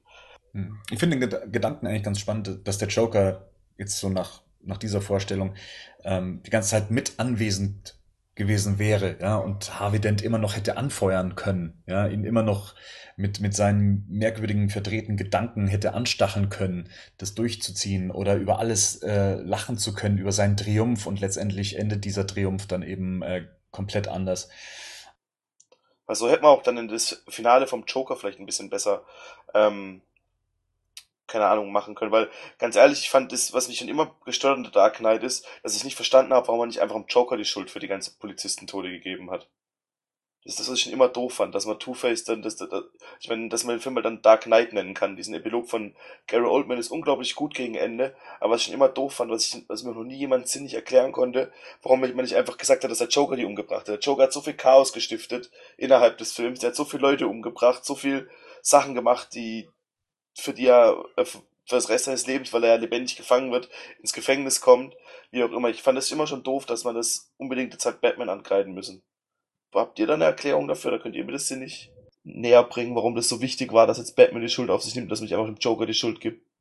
Nee, also stimmt schon. Also ich, ich finde tatsächlich auch, dass das so manch, also dass das in vielen Punkten nicht, log nicht logisch nachvollziehbar ist, warum jetzt ausgerechnet, warum Batman am Ende ausgerechnet diese Bürde jetzt auf sich nimmt ähm, wenn man sich vorstellt, in welchem Szenario, was ja für uns Zuschauer schon undurchsichtig ist, was wahrscheinlich dann für die Öffentlichkeit noch viel undurchsichtiger ähm, sein dürfte, äh, jetzt im Film, ähm, wo man tatsächlich ähm, sich eine andere Lösung ausgedacht hat. Es wirkt tatsächlich manchmal für mich so im Film, äh, als wenn Batman es eigentlich will. Also letzten Endes ist das so eine Art, äh, es ist so das, das finale äh, Opfer, was er bringen kann, ne? märtyrerartig, jetzt das einfach auf sich zu nehmen. Also ich habe das, hab das auch immer so verstanden, dass er das tatsächlich von sich aus auch will. Weil er es kann, wie er so oft der genau, sagt, weil, ne? genau, weil er der Einzige ist, der es kann. Ja, aber ist ja tatsächlich auch so. Er ist der Einzige, der es kann, weil er der Einzige ist, ähm, dem man es aufbürden kann. Ohne dass, sage ich mal, das stirbt, für was die eigentlich die ganze Zeit gekämpft haben. Aber tatsächlich habe ich das immer so verstanden, dass es einfach sein Charakter ist und sein Drang, das, das tatsächlich so zu machen und dieses Opfer zu bringen, weil ansonsten hätte man mit Sicherheit auch eine andere Lösung gefunden. Also wenn Batman jetzt gesagt hätte, ich will hier, will das nicht auf mich nehmen, ich will diese Bürde nicht tragen, ähm, weil ich auch dann das Bild von Batman sozusagen ruiniere, da hätte man mit Sicherheit eine andere Lösung gefunden. Also Joker wäre eine Möglichkeit gewesen. Ich glaube auch tatsächlich nicht, dass in dieser Gerichtsverhandlung beim Joker tatsächlich äh, ihr jeder Mord jetzt irgendwie nachgewiesen oder hätte nachgewiesen werden können. Das ist wahrscheinlich wäre wahrscheinlich eh schon schwierig geworden. Ich glaube tatsächlich aber, dass man das wahrscheinlich jetzt im Hinterkopf, wenn wir das jetzt besprechen, glaube ich, auch über den Kontext der Fortsetzung äh, im Hinterkopf hat. Also ich kann das zumindest nicht ganz ausblenden. Also ich habe damals bei The Dark Knight, also als er fertig war, der Film, habe ich, bin ich eigentlich fest davon ausgegangen, dass Joker bei The Dark Knight Rises auf jeden Fall nochmal thematisiert wird in irgendeiner Form. Ich weiß auch, dass mich das bei Rises damals schon gestört hat, dass das überhaupt nicht mehr wirklich erwähnt wird. Also dass das praktisch einen Riesensprung macht und man eigentlich nicht wirklich weiß, was ist danach da zeitnah nach dem Ende von The Dark Knight passiert. Aber auch generell Batman in der Szene kommt mir nicht so ganz bei Sand. Ich glaube, der ist immer noch geblendet von den geilen Move, der da mit dem, mit dem SWAT-Team gemacht hat. Weil, weil, Oder vom Sturz auf den Kopf gefallen. Weil halt, ich meine, er hat halt, er ist eine Figur der Nacht, die, er kann aus dem Schatten angreifen und anstatt dass er erstmal das Kind, das ist einfach, das ist einfach fahrlässig, was er da macht. Also ganz im Ernst. Anstatt dass er das Kind erstmal rettet und ähm, Two-Face erstmal ausschaltet, dann mit ihm redet, lässt er halt auch wieder, läuft er langsam auf ihn zu. Wo ich mir denke, man, das ist einfach das Dümmste, was man machen kann. Man hat schon den Vorteil, sich die Umgebung da zunutze zu machen, hat sich sogar so Gargoyle-mäßig was in diesem Gebäude. Aber trotzdem ist es ein offenes Gebäude, wo er locker hätte was machen können. Und was macht er? Er, er läuft auf ihn zu. Ja, das ist das zweite Mal, dass er sich eigentlich diesen Vorteil eigentlich nicht gibt, ne? Also taktisch einfach nicht clever. Ne? Also es geht ja um Menschenleben halt so im Hintergrund. Aber warum kann er es in Batman Begins noch und hier kann er es nicht? Ganz einfach, weil er fertig ist. Er ist fertig, weil er gar nicht mehr Batman sein möchte. Äh, das ist so psychisch total äh, durch, der Charakter. Und äh, er hat die Liebe seines Lebens, die Hoffnung auf normales Leben verloren. Und ähm, der ist durch, der Kerl. Deswegen kann ich schon nachvollziehen, dass er da einige Fehler macht und auch direkt sagt, okay, ich, ich nehme das auf mich, ich nehme das auf mich, weil ähm, einfach genug davon hat. Also ich finde, da muss man auch so ein bisschen den ganzen Kontext des Filmes sehen, der ja immer wieder auch mit dieser Frage spielt, jedenfalls noch, wo äh, Rachel Dawes lebt. Ähm, soll ich das jetzt eigentlich beenden hier oder? Da hat er sich aber auch schon so dumm verhalten. Ja, aber gut, das ist ja das, was ich gerade schon gesagt habe. Ich glaube, dass der, dass das schon tatsächlich der Psychologie äh, ähm, geschuldet ist, dass er sagt, okay, ich nehme das jetzt auf mich, weil ich will das auch irgendwo. Also das ist ja schon einfach ein, das ist eine Aufopferung, die er auch irgendwie eingehen will, ne? Und das, das verstehe ich schon. Aber das andere ist natürlich jetzt eine Sache, er will da trotzdem die Familie von Gordon retten und stellt sich dabei natürlich taktisch extrem unclever an. Also das hätte man mit Sicherheit anders lösen können. Ich glaube, hier ist aber tatsächlich einfach auch aus Filmemacher-Sicht, aus meiner Sicht die Problematik, wenn ich da noch Dialoge zeigen will, die irgendwie dramaturgisch funktionieren sollen, dann muss, muss die Gefahr natürlich noch existieren. Ich kann natürlich nicht erst dafür sorgen, dass die Gefahr aus dem Weg geräumt ist und dann noch einen Dialog hinten dran hängen, äh, der noch dramaturgisch vernünftig funktionieren soll, weil wenn die Gefahr gebandet ist, spielt es ja gar keine Rolle mehr. Also ich glaube tatsächlich, dass das hier einfach so ein klassisches Dilemma, was, was man eigentlich, glaube ich, in ganz vielen Filmen einfach sieht. Ähm, hier muss man sich einfach entscheiden, will man jetzt tatsächlich diesen Dialog noch, noch dramaturgisch äh, gut rüberbringen oder gut inszenieren oder sagt man, okay, man lässt ihn jetzt einfach intelligent sozusagen agieren und dann hat das Ganze einfach weniger Dramaturgie. Was man auch nicht vergessen darf, ich glaube, bei, bei, bei Batman und bei Bruce Wayne bricht alles zusammen gerade. Also der Joker versucht ihn komplett zu brechen emotional und ähm, deswegen finde ich das auch ähm, seltsam, wenn er absolut, äh, natürlich kann man jetzt argumentieren, okay, es ist Batman, er muss da drüber stehen, aber dass, äh, dass er absolut fertig ist und äh, vielleicht nicht mehr diese, nicht mehr diese taktische Nüchternheit hat. Als Rachel noch lebt, hat er sich auch nicht schlauer verhalten. Wenn man an die Szene im Parkhaus denkt oder die Dinnerparty, wo den Joker auch hätte aus dem, äh, aus dem Hintergrücks irgendwie ausschalten können, hat er auch erstmal sich für den blöderen Weg und für die offene Konfrontation entschieden was eigentlich für das sein Ninja-Training, das er da in Batman Begins bekommt, einfach nicht passt, finde ich. Das ist eigentlich so der Punkt. Also jetzt mal abgesehen davon, ob er jetzt wirklich vielleicht schon so ein bisschen was durchgemacht hat oder sowas. All das, was in Batman Begins aufgebaut wurde, also wie er als Mensch funktioniert und all diese Fähigkeiten als, als Ninja und so weiter sich dann eben ähm, auch angewendet hat dann später bei den Docs und sowas, ja, dass er aus dem Nichts auftaucht und Leute ausschaltet und sowas. Das macht er hier schon gar nicht mehr. Also hier hat er ja wirklich irgendwie Bock, nochmal irgendwie einen Dialog zu führen, nochmal eben jemanden äh, praktisch auf die Couch zu setzen, um zu sagen, auf die Psychiater-Couch, um nochmal ein Gespräch mit jemandem zu führen, ja, um ihn noch auf die richtige Seite dann eben zu bringen und sowas. Ja, also wenn man genau drüber nachdenkt, man kann ja vieles kaputt reden, äh, was Dramaturgie und so weiter angeht. Ähm, aber es es ist nicht so ganz Batman-like, meiner Meinung nach.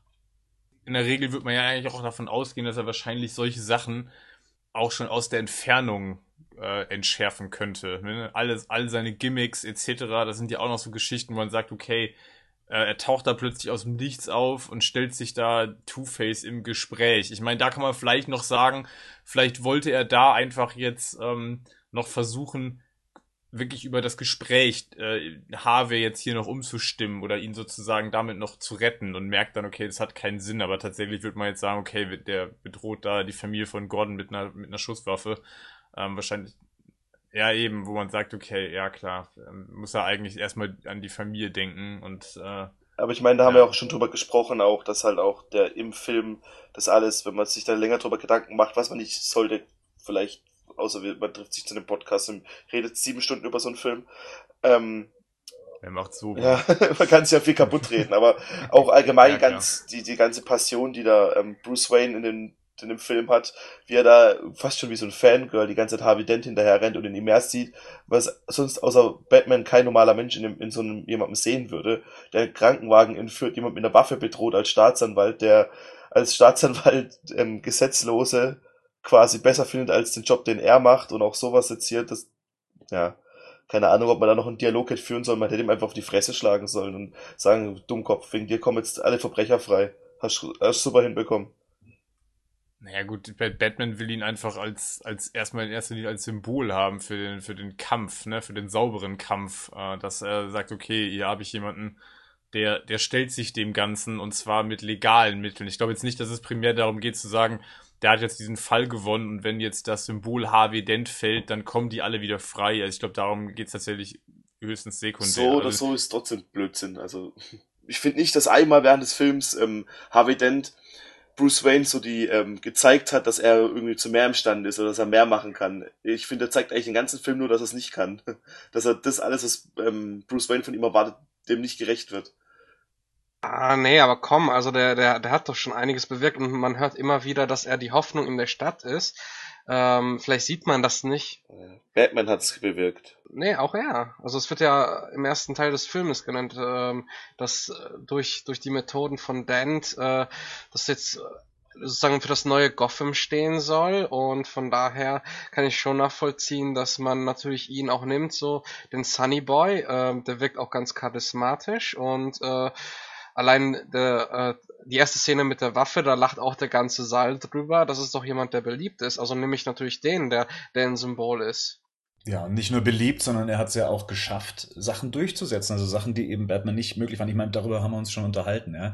Er hat Sachen, auch wenn sie umstritten sind, zumindest hier in unserem Podcast, ähm, hat er durchsetzen können. Also er war jemand, der furchtlos an die Sachen rangegangen ist, Risiken eingegangen ist, äh, sich sogar vor dem Bürgermeister verantworten musste für das, was er da macht, für äh, wahnsinnige Geschichten wie eben diese Massenverhandlungen und so weiter, die hätte sich sonst niemand getraut. Wir erinnern uns an Batman Begins, wo sich niemand irgendwas getraut hat, weil äh, die ganze Stadt von Kriminalität und, und ähm, eben diesem ganzen Gesock so unterwandert war, dass man äh, sowieso nicht die Chance hatte, was zu gewinnen. Und deswegen war Dent so eine strahlende Figur, so umstritten sie in ihrer Handlung vielleicht auch war.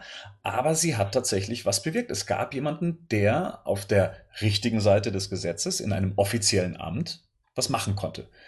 Es geht ja darum, du hast hier einfach jemanden, der bis dato nicht korrumpierbar war. Ne? Also alle sind korrupt. Letzten Endes lassen sie sich entweder einschüchtern oder sie lassen sich schmieren. Ich meine, das ist ja die Thematik, die in Batman Begins ja vorkommt. So, und jetzt haben wir hier jemanden, der steht auf, der hat Rückgrat, der stellt sich dem Ganzen, der, der hat Werte und Ideale, über die kann man ja streiten, aber er hat welche. So. Und äh, aus Bruce Waynes Sicht ist es das, was die Stadt braucht, nämlich ein Symbol, dass nicht alle das einfach hinnehmen, was da passiert, sondern dass jemand aufsteht und sich dagegen wehrt. Und letztendlich ist das ja genau die Dramatik, dass Joker es am Ende schafft, Harvey Dent eben doch zu korrumpieren. Ne? Er, das ist ja das, er, er schafft es ja. Das ist ja nicht, was ich, was ich als störend empfunden habe. Was ich als störend empfunden habe, ist, dass man, dass das alles von außen hin so sehr sein mag, da sage ich auch gar nichts dagegen. Aber dass für Batman irgendwann mal der Punkt, der Schalter hätte umschlagen sollen, dass er vielleicht doch nicht so der ist, den man ihm sieht, das fehlt komplett bis zum Ende des Films irgendwie nicht. Aber das ist nicht das, was, äh, um was es am Schluss geht. Weil um was es am Schluss ja tatsächlich geht, ist die öffentliche Meinung. Das ist das, was, was Batman wichtig ist. Und dementsprechend ist Harvey Dent auch tatsächlich das einzig Relevante, was er hat. Egal, was ja. er selber in der Figur letztendlich offenbart jetzt äh, zu sehen bekommen hat. Es ging letztendlich darum, eine Figur, ein Symbol, wenn man so möchte, für die Öffentlichkeit, für die Zukunft, für die Hoffnung eben äh, darzustellen. Und das ist in der Öffentlichkeit, äh, Öffentlichkeit Harvey Dent. Und es ging darum, dieses Symbol nicht zu beschmutzen. Und nicht zu verlieren. Harvey Dent darf man nicht verlieren. Ne? Wenn, der, wenn man Harvey Dent verliert, dann hat man diesen Kampf tatsächlich verloren. Denn das ist das Signal, okay, niemand schafft das. Letzten Endes gewinnt das System immer das System, was wir hier haben aus Korruption, Bestechung etc., das System gewinnt. Harvey Dent steht für die eine Figur, die nicht durch das System korrumpiert wird. Aber das ändert natürlich nichts an der Frage, hätte man tatsächlich nicht Batman und Harvey Dent äh, als Symbol stehen lassen können. Ne? Und hätte man das dann dem Joker vielleicht in die Schuhe schieben können. Wobei, wie gesagt, das ist eine Frage, die werden wir jetzt, die können wir wahrscheinlich ewig diskutieren. Aber genau, es geht darum, dass man Harvey Dent als Symbol nicht verliert. Das, aber dann war ja für Batman in dem Moment klar, als er zu Harvey Dent ist, dass Harvey Dent sterben muss. Weil so wie was er gemacht hat und was passiert ist, da hat man ihn nicht mehr ähm, als Symbol nehmen können. Er hat, der, es gab keine Möglichkeit, dass das Symbol erhalten bleibt und Harvey Dent lebend aus der Situation rauskommt.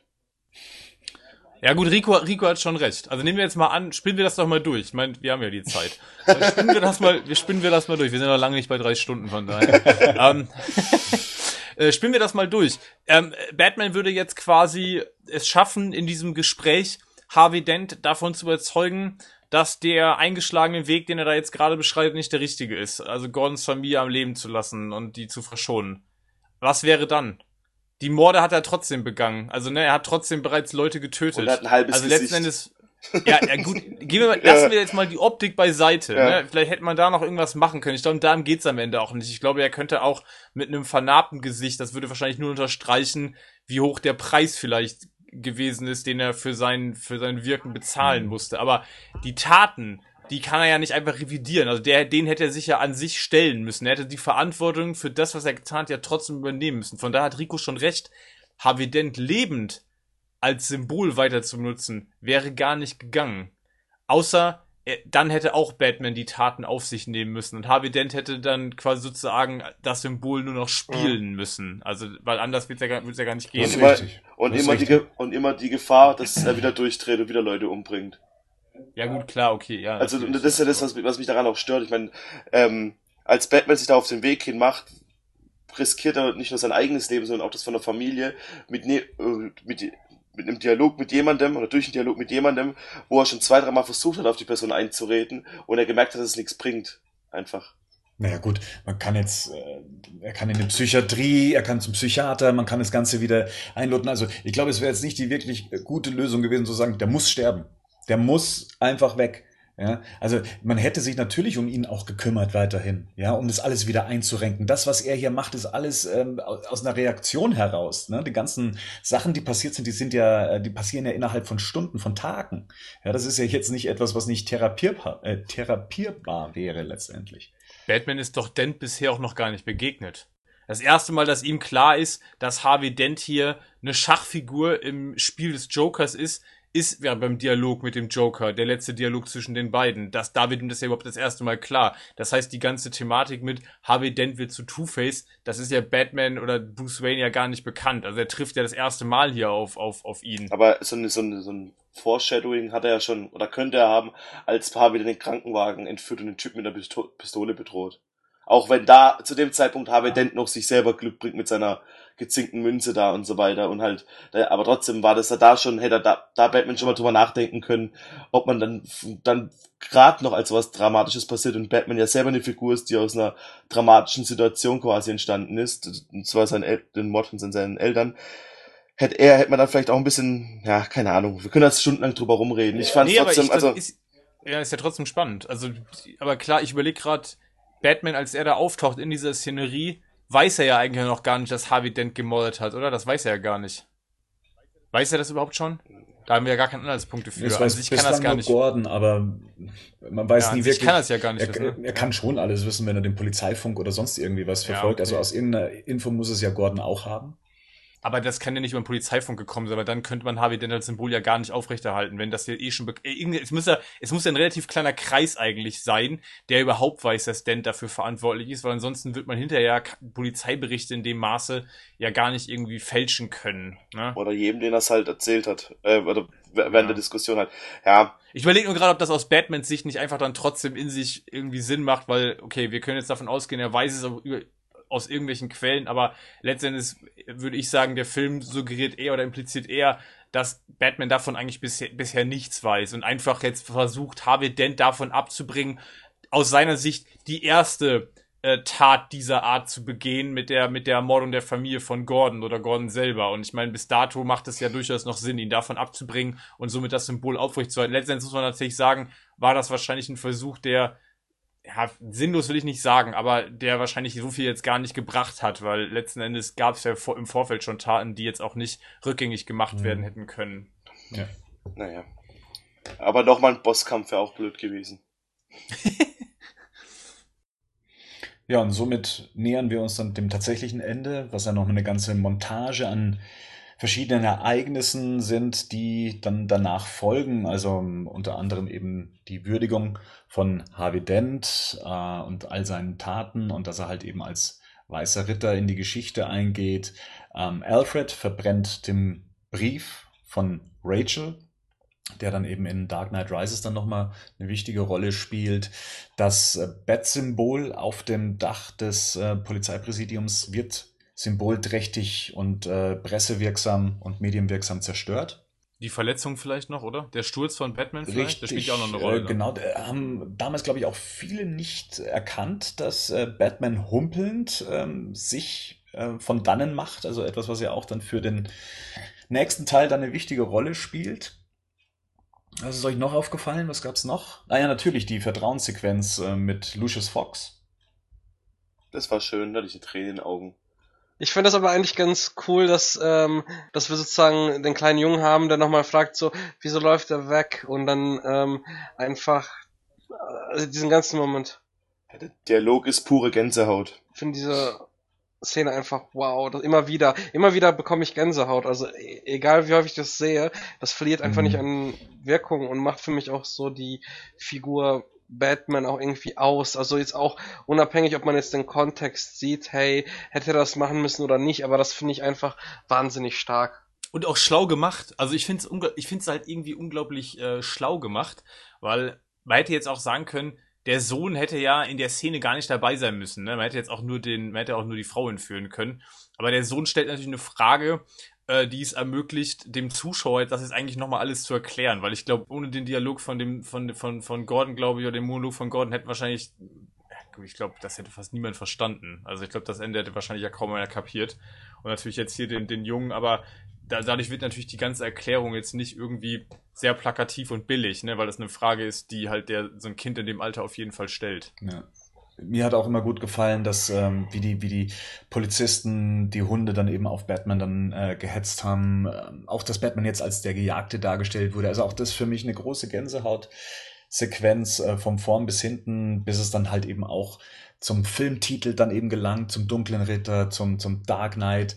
Ähm, also da erhebt sich der Film auf eine mh, gefühlsmäßig sehr sehr merkwürdige Mischung dann eben auf, auf ein ganz großes Finale. Also einerseits ist es, glaube ich, mit das eins der deprimierendsten Blockbuster-Endings und gleichzeitig mit so einem Gefühl der Hoffnung. Ja, es hat so, es ist so süß-sauer, dieses, dieses Ende. Also da, eine ganz merkwürdige Mischung, die man so bei Blockbustern, glaube ich, selten äh, antrifft. Ja, schon ambivalent einfach und das, das finde ich einfach klasse. Das macht Nolan in allen Teilen und ähm, ich meine, ich spreche jetzt nicht vom Ende, sondern generell wie Figuren, wie, wie Szenen angegangen werden und das ist halt so toll überhaupt an der ganzen Dark Knight Saga. Das ist auch irgendwie obwohl es sich bis dato, weil wir gerade gesagt haben, die Szenerie fühlt sich auch irgendwie so klein an. Ne? Also diese ganze, dieser ganze Epilog, wir haben es jetzt gerade genannt, alles was da mit Batman und Dent. Aber trotzdem ist das Ende dann unglaublich groß. Also das ist einfach ein großes Ende vom Film.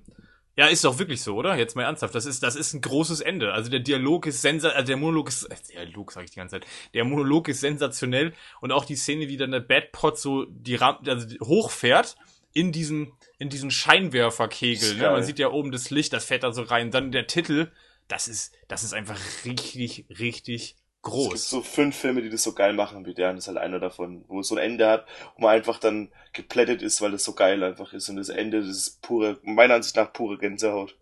Ja, und das über Batman Begins aber schon genauso. Das hatte ich ja in dem Podcast schon gesagt, dass das auch ein Ende ist, was mich jedes Mal wieder aufs Neue berührt. Also wenn er da am Ende sagt so, ne, ich habe mich, ich habe niemals Danke gesagt, müssen sie auch nie. So und dann springt er vom Dach. Das er da ja auch schon sensationell gut gelöst.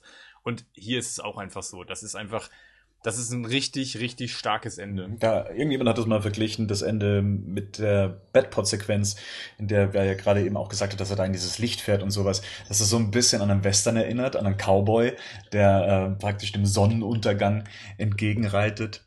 Ähm, viele haben auch gemeint, auch weil er gerade sagt, was für ein großes Ende das war, mehr bräuchte es jetzt eigentlich auch nicht mehr. Also es bräuchte nicht zwingend jetzt noch einen dritten Teil, das könnte auch das Ende von dieser Batman-Erzählung sein. Seht ihr das genauso? Wäre ich vollkommen zufrieden damit. Boah, das wäre schon geil gewesen. Oder? Und dann sich denken, oh, wie geil wäre ein dritter Teil. ja, genau. und dann, so der, und dann wird die Frage stellen, hätten wir gern einen dritten Teil gesehen? Also, ja, ja, auf jeden Fall, ja. ja. Ja, Mann. Ja, wäre aber schon, hätte auf jeden Fall was gehabt. Hätte auch wie was geil gehabt. wäre ein dritter Teil von The Dark Knight. Mit, auch mit dem coolen Titel, weißt du, wie The Dark Knight. The Night Rises. mit Bane, mit Bane, richtig geil, geil, Bane. Ja, ja, Boah, aber, überleg mal, dann spielt ihn so ein geiler Schauspieler wie Tom Hardy. Nee, das glaube ich jetzt nicht. so geil. Aber ein bisschen kleiner, aber ich glaube, der, der kann schon Muskeln, ja? ja. Der kann schon trainieren. Na gut, damit sind wir eigentlich mit dem Film an sich durch. Vielleicht noch abschließende Worte dazu, so eine Kurzkritik. Also, wo siedelt ihr den Film in der neuen Trilogie oder generell bei den Batman-Filmen ein? Also, ja, Patrick, fang mal an.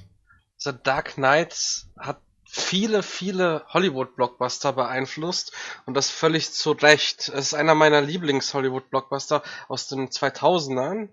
Ähm, ich würde sagen, in der ganzen Aufzählung von Batman-Realverfilmungen mein zweitliebster Batman-Film. Mein liebster ist einfach nochmal Batman Begins.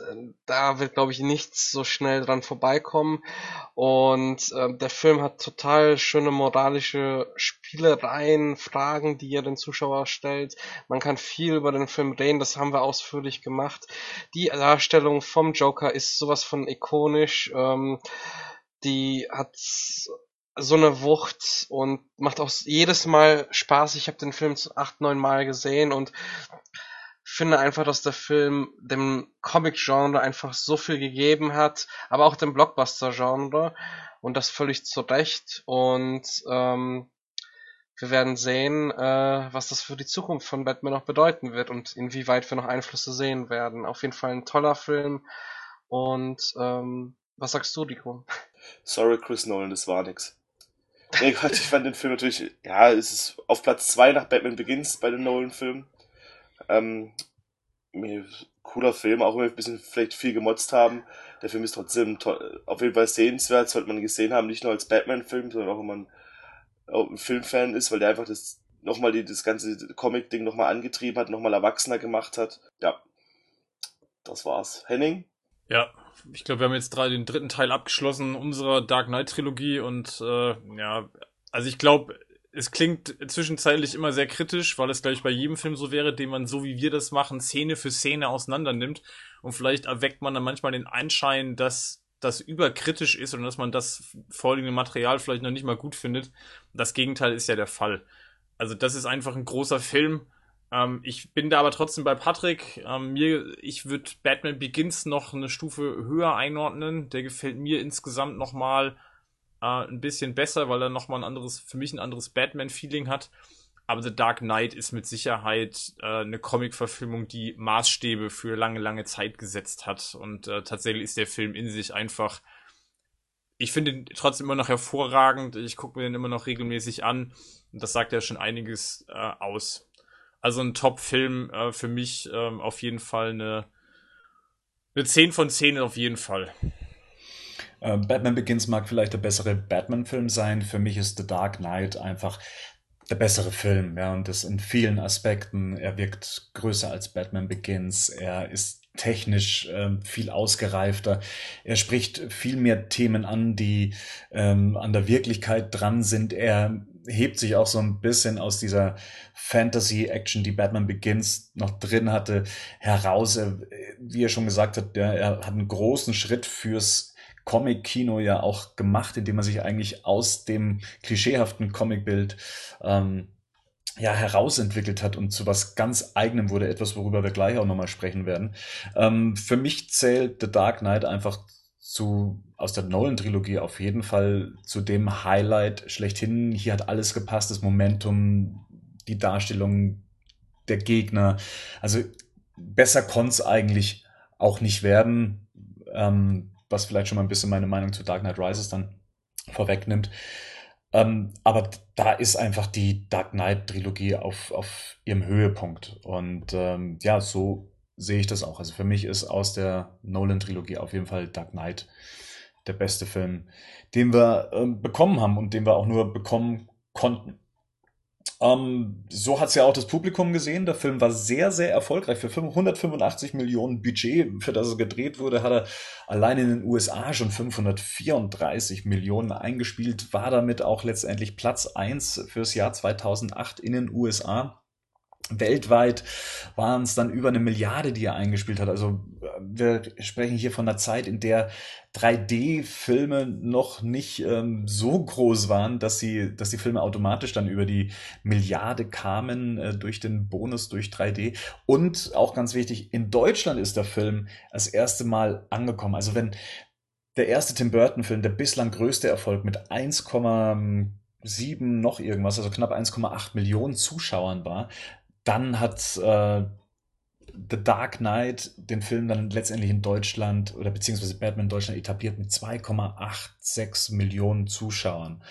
Ähm, besonders durch den großen Flop in Deutschland mit Batman Begins ist das eigentlich schon ähm, ja, erstens mal ein Zeichen dafür, dass die Qualität des Films überzeugt hat und natürlich die große Mundpropaganda, die es zum Film gab. Und ein Thema davon, und das ist so eine der Sachen der Vermächtnisses, ist nämlich die, die Sache um den tragischen Tod von Heath Ledger letztendlich. Also am 22. Januar 2008, also praktisch ein halbes Jahr bevor der Film ins Kino kam, ähm, verstarb er anhand einer Überdosis an Medikamenten, die er zu sich äh, genommen hat. Es war kein Selbstmord. Auf jeden Fall hat das erstmal eine große Aufmerksamkeit auf den Film dann letztendlich gezogen, ähm, eine große Trauer unter den Fans ausgelöst, also unter den Fans von Heath Ledger, aber dem Film auch gleichzeitig dann den Vorwurf auch gebracht, der Film wäre nur so erfolgreich gewesen, ähm, weil der Film unter dem Schatten von Heath Ledgers Tod stand.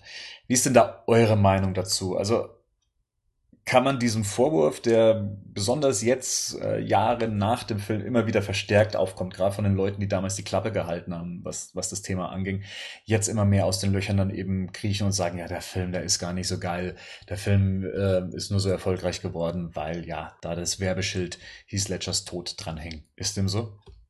Ähm, ich kann mich noch erinnern an die Zeit und es wurde, es war zwar natürlich ein Thema mit dem Tod von Heath Ledger, aber es war nicht so, dass der Tod irgendwie groß vermarktet wurde, wie beispielsweise bei äh, Furious 7 oder Fast 7.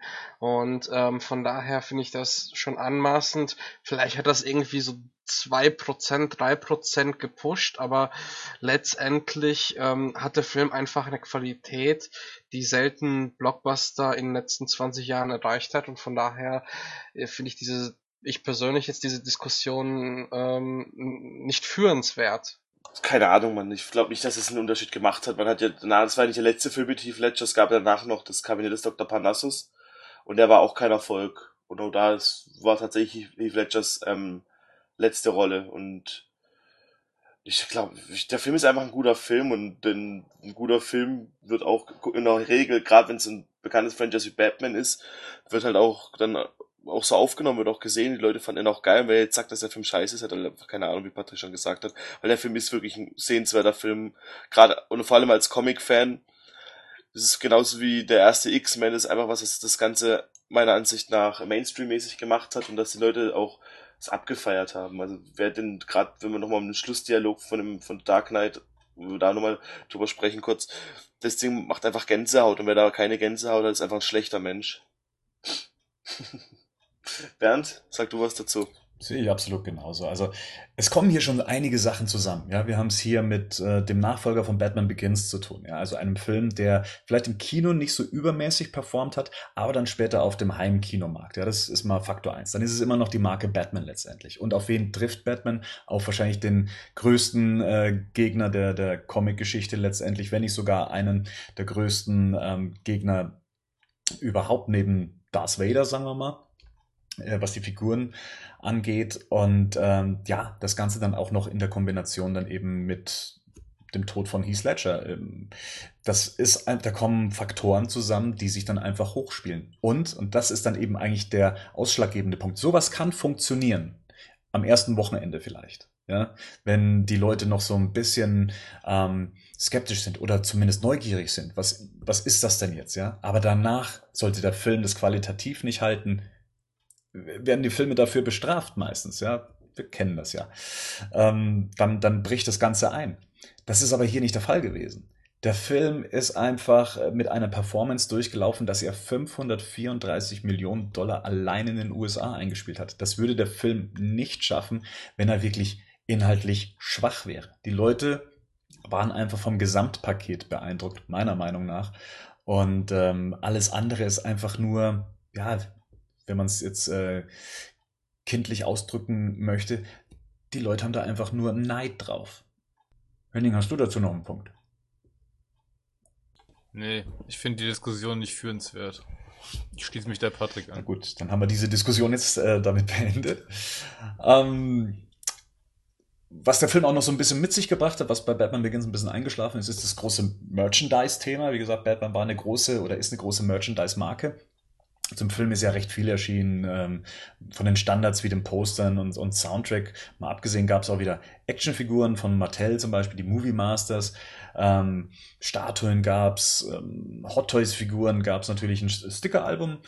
Ähm, hat man dafür auch produziert. Ein Videospiel sollte dazu äh, zumindest gemacht werden, welches dann aber gecancelt wurde, weil man die Performance äh, nicht auf die Reihe gekriegt hat. Der Comic zum Film gab's. Ähm, der Kostümmarkt ähm, hat damit einen Aufschwung erlebt, denn ähm, zumindest in Halloween oder auch hierzulande dann zur Fasching- oder Karnevalszeit hat man dann haufenweise ähm, Heath Ledger Joker dann eben durch die Straßen laufen sehen. Und auch äh, klamottentechnisch gab es sehr viel Merchandise, was eben auch mit dem Joker gespielt hat, was einfach auch wieder zeigt, was für eine starke Figur der Joker ist, was er in Tim Burtons Batman schon war und was er auch in The Dark Knight wieder war. Was, was hattet ihr denn so an Merchandise? Ich habe heute noch über mein Bett ähm, diese Szene, diese, ähm, das gab Amazon, ich weiß nicht, wie diese, so drei Leinwände sind es, mit dem, wie Batman aus dem Hochhaus rausguckt. Dann, was habe ich noch? Ich habe noch ein Poster, ich habe noch ein paar T-Shirts, ich habe die DVD, habe ich glaube ich dreimal. Nee, einmal die DVD, zweimal die Blu-ray. Äh, ich bin auch schon als Joker in Fasching gegangen. Aber viel schlechter, Low-Budget Joker. Wie sieht's bei euch aus? Bei Bernd hat alles, okay. Zweimal, einmal unverpackt und einmal verpackt. das stimmt nicht, das ist ein Gerücht. Dreimal? Nee, äh, ich, äh, ich hatte, also ich hatte ähm, das Postermotiv vom äh, Brandon Hochhaus. Ähm, hab's mir aufgehangen. Das hängt auch bis bis heute noch in äh, meiner Heimat. Tatsächlich hat meine Mutter das Zimmer komplett renoviert und alles äh, geändert, aber das hängt da immer noch, weil sie den Film selbst auch ganz cool findet, was ich ganz äh, witzig finde. Und ähm, ansonsten ähm, hatte ich da nichts außer das Poster. Also ich habe mir halt verschiedene Blu-ray-Editionen geholt. Ich habe mir beispielsweise diese äh, Trilogie Blu-ray geholt noch, weil ich halt das Cover ganz cool fand, aber ja, genau, das war's. Henning, du? Was, was ging bei dir ab? Tatsächlich gar nicht viel. Ich habe gar nicht so viel Merchandise zu The Dark Knight. Ich habe aber generell zu der ganzen Nolan-Trilogien nicht besonders viel Merchandise. Also klar, Blu-ray äh, in drei verschiedenen Editionen, aber ansonsten Poster. Nee, Soundtrack habe ich auch keinen. Figuren habe ich mir davon auch keine gekauft. Also tatsächlich überraschend wenig. War aber auch eine Phase, muss ich sagen, wo ich nicht besonders viel Merchandise generell gekauft habe. Da fiel der Film so ein bisschen rein. Kleine Korrektur noch meinerseits. Ich habe äh, gerade eben noch gesagt, dass es einen Comic zum Film gab. So ganz stimmt es nicht. Also es gab den Prolog, gab es als Comic, der wurde der Blu-ray damals beigelegt. Ähm, gleichzeitig zeigt es aber auch so ein bisschen das Ende von dieser Art, einen Film zu begleiten, ähm, während das damals noch so ganz normal war, dass es auch einen Comic zum Film gab, also zu, zu jeglichen Batman-Filmen gab es jetzt hier nur noch das und auch zu Dark Knight Rises gab es äh, nur noch ein digitales Comic, was auch nur noch den Prolog erzählt hat. Wie seht ihr das denn? Also äh, Comic zum Film, eine spannende Geschichte. Habt ihr da zu den anderen Filmen euch die auch geholt oder ist es eh so eine Sache, die zu vernachlässigen war? Äh, also ich war nie so der große Fan, weil ich da immer auch so ein bisschen die Sorge habe, hey, äh, steht der Film für sich? Wir leben ja heutzutage in, in einer Franchise-Welt, wo man manchmal zwei, drei Comics lesen muss, um überhaupt äh, gewisse Sachen zu verstehen. Stichwort Star Wars. Äh, aber ähm, ich habe da nichts großartig gesammelt und auch ehrlich gesagt nie auch das Interesse gehabt, im Nachhinein da was zu haben an Comics. Comics gar nicht, ne. Also ich habe auf jeden Fall das zum allerersten Tim Burton Batman, das Comic habe ich auf jeden Fall hier stehen von Hedge noch. Finde ich aber in der Regel auch jetzt weniger spannend, muss ich sagen. Wenn jetzt die Geschichte nicht noch erweitert wird, brauche ich jetzt keinen, ich brauche jetzt keine 1 zu 1 Nacherzählung in Comicform nochmal zu einem, zu einem Film oder zu, zu einem Batman-Film. Das finde ich jetzt tatsächlich äh, auch nicht so reizvoll. Was ich ganz reizvoll finde, ist, wenn es dann so Möglichkeiten gibt, durch ähm, Bücher oder Filme noch das, das, den Film noch zu erweitern, noch anzureichern. Das finde ich ganz spannend, wenn es da die Möglichkeit gibt, schaue ich immer, dass ich das mir, mir durchlese bei, bei ausgewählten Filmen. Ich hätte zum Beispiel nach The Dark Knight, das wäre vielleicht spannend gewesen. Also dann, The Dark Knight Rises macht dann ja einen Sprung, da wäre es vielleicht interessant gewesen, sowas äh, wie ein Comic dazu zu machen, wo dann der Zwischenraum oder die Zwischenzeit ein bisschen beleuchtet wird. Aber bei The Dark Knight kann ich mich jetzt nicht dran erinnern, dass ich da äh, Comics zu hatte. Mhm. Ja, noch ein Thema, was ich ganz kurz anschneiden möchte, das ist die Oscar-Diskussion, die es dann noch zu Heath Ledger gab. Er hat ja dann eben postum den Oscar als bester Nebendarsteller erhalten. Auch hier natürlich ein ähnlicher Vorwurf, wie es bei dem Erfolg des Films dann eben war. Ja, weil er halt eben ähm, dann eben gestorben ist, bekommt er dann eben auch noch den Oscar. Ist das so einfach zu sagen, ähm, Patrick, jetzt mal für dich, äh, du jetzt mal stellvertretend, ähm, was gibt es zu dieser Oscar-Diskussion zu sagen? Also, ähm, ja, es ist, also die Academy, die ist ja generell eine Veranstaltung, die halt sehr politisch oder sehr häufig Entscheidungen trifft, die nicht unbedingt immer das repräsentieren, ähm, was vielleicht auch verdient wäre. Großfilme wurden beispielsweise Taxi Driver, Fight Club 7, die wurden immer missachtet. Äh, deswegen ist es immer schwierig zu sagen, hey, ist der Oscar verdient? Ähm, generell finde ich auch, da muss ich mich ein bisschen wiederholen, die Diskussion nicht wirklich führenswert, wenn man das Jahr ansieht. Ähm, er hat ja den äh, Oscar für besten Nebendarsteller Supporting Act bekommen, ist äh, er zumindest die ikonischste äh, äh, Person gewesen. Ich muss ganz kurz, äh, ich, weil ich möchte jetzt gucken, wer noch nominiert war. Das finde ich wichtig.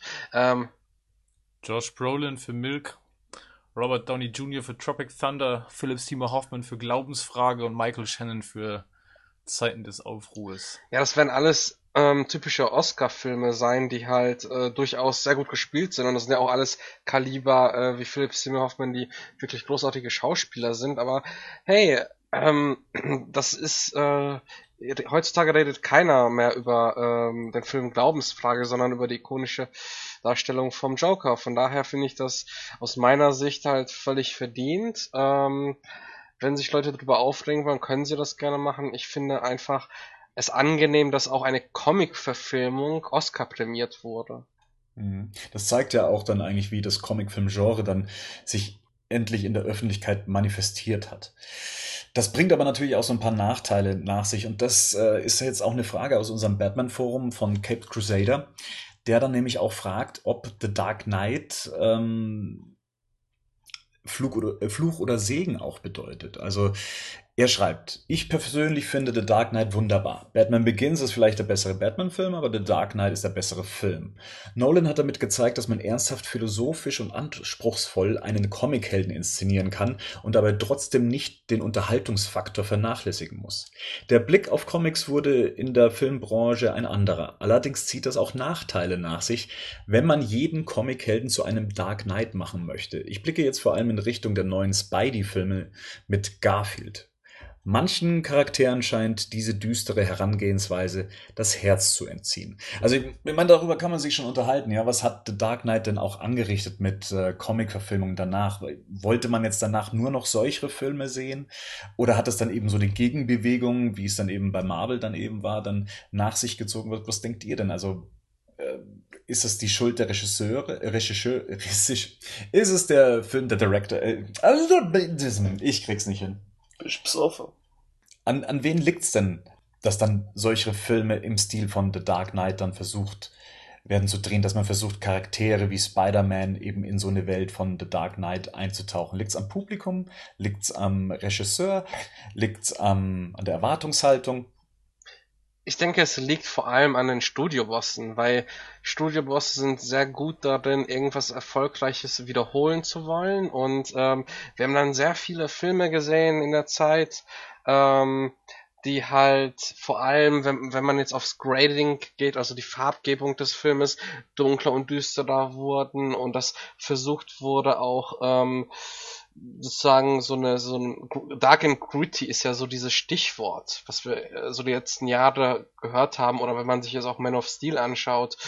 Ähm, und ich denke schon, dass wenn ein Film so erfolgreich ist, dass das auch positive und negative Sachen nach sich zieht. Wenn dann die Produzenten und die Studiobosse denken, hey, wir brauchen oder Stoffe, machen aber jetzt beispielsweise nichts komplex, sondern einfach nur dunkel und düster, dann ist es wahnsinnig schade. Dann können sich auch die heutzutage leider nicht die Regisseure wehren, weil halt das Studiosystem so stark ist.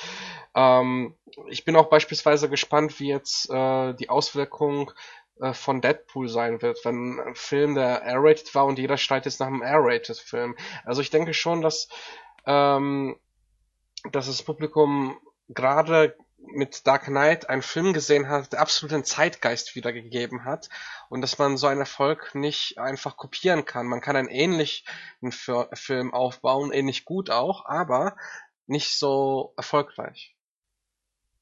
Ich frage mich tatsächlich gerade, ist der, ist der Einfluss ähm, wenn ich mir jetzt, wenn wir uns jetzt mal die Comic-Verfilmung oder gerade auch Superhelden-Verfilmung anschauen, ähm, ja gut, das Zitat, was du gerade vorgelesen hast, das bezog sich auf ähm, die Spider-Man-Filme mit Andrew Garfield. Patrick hat gerade eigentlich schon für mich das Beispiel genommen, was mir als erstes eingefallen ist. Das ist mit Sicherheit Man of Steel, wo es sehr offensichtlich war, in welche Richtung der Film gehen sollte. Aber jetzt mal die, so die Superheldenverfilmung, also ich meine, gerade Marvel hat ja eigentlich eher das Gegenteil gezeigt. Die sind, die haben ja eigentlich einen komplett anderen Ansatz verfolgt. Und das sehr erfolgreich. Das hat ja auch positiv, ich meine, positiver Aspekt. Ich finde schon gut, wenn sich Universen immer ernst nehmen und das hat halt der Dark Knight hat sich halt ernst genommen. Und wenn das dann der Ansatz ist, einen Film zu machen, der sich selbst auch ernst nimmt, das wird dann oftmals als düster ausgelegt.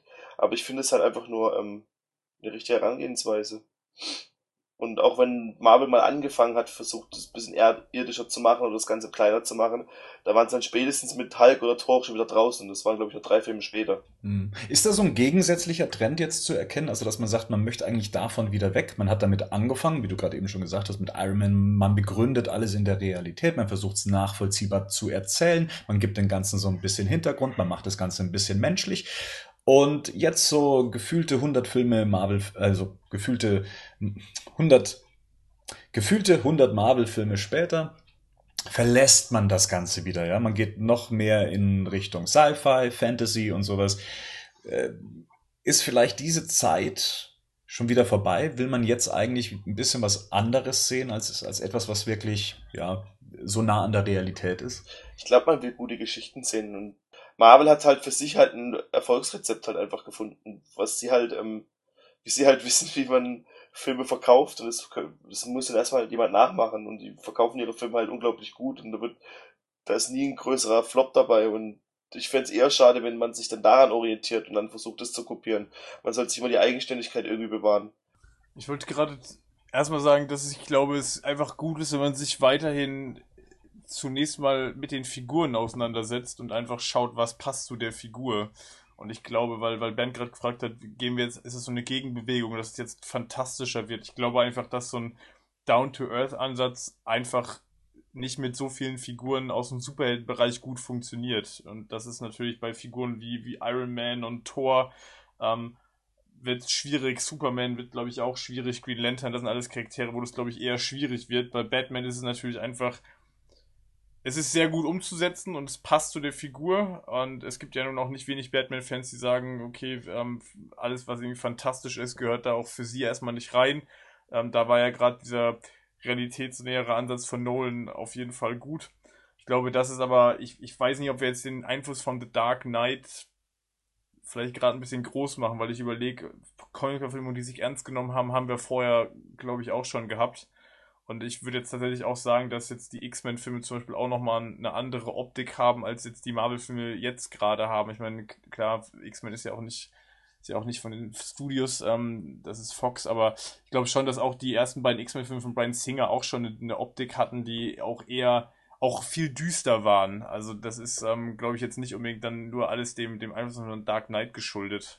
Ja, aber es geht ja, vielleicht haben wir jetzt uns auf Comic-Verfilmung ähm, etwas gestützt, aber beispielsweise, wenn man so einen Film wie Dracula Untold nimmt, der nicht gut war, aber der ja auch viele Aspekte nimmt, äh, die auch sehr an, an halt dem Batman Begins Dark Knight Ansatz von Nolan erinnert haben. Und ich denke schon, dass ähm, Nolan gezeigt hat, hey, wir können, wir können dem Publikum plötzlich wieder Helden zeigen, die ähm, die halt Macken haben, die große, große Schwächen haben. Natürlich hat X-Men in der Jahrtausendwende da auch seinen Einfluss zugetan, aber auch die spezielle Darstellung, wie, wie der Held mit seiner eigenen Kraft umgeht oder wie, wie halt auch äh, menschliche Defizite bei ähm, Helden oder bei Protagonisten gezeigt werden, das denke ich schon, ähm, hat einen großen Einfluss auf Hollywood gehabt. Nicht immer positiv, aber zumindest einen großen Einfluss hat es.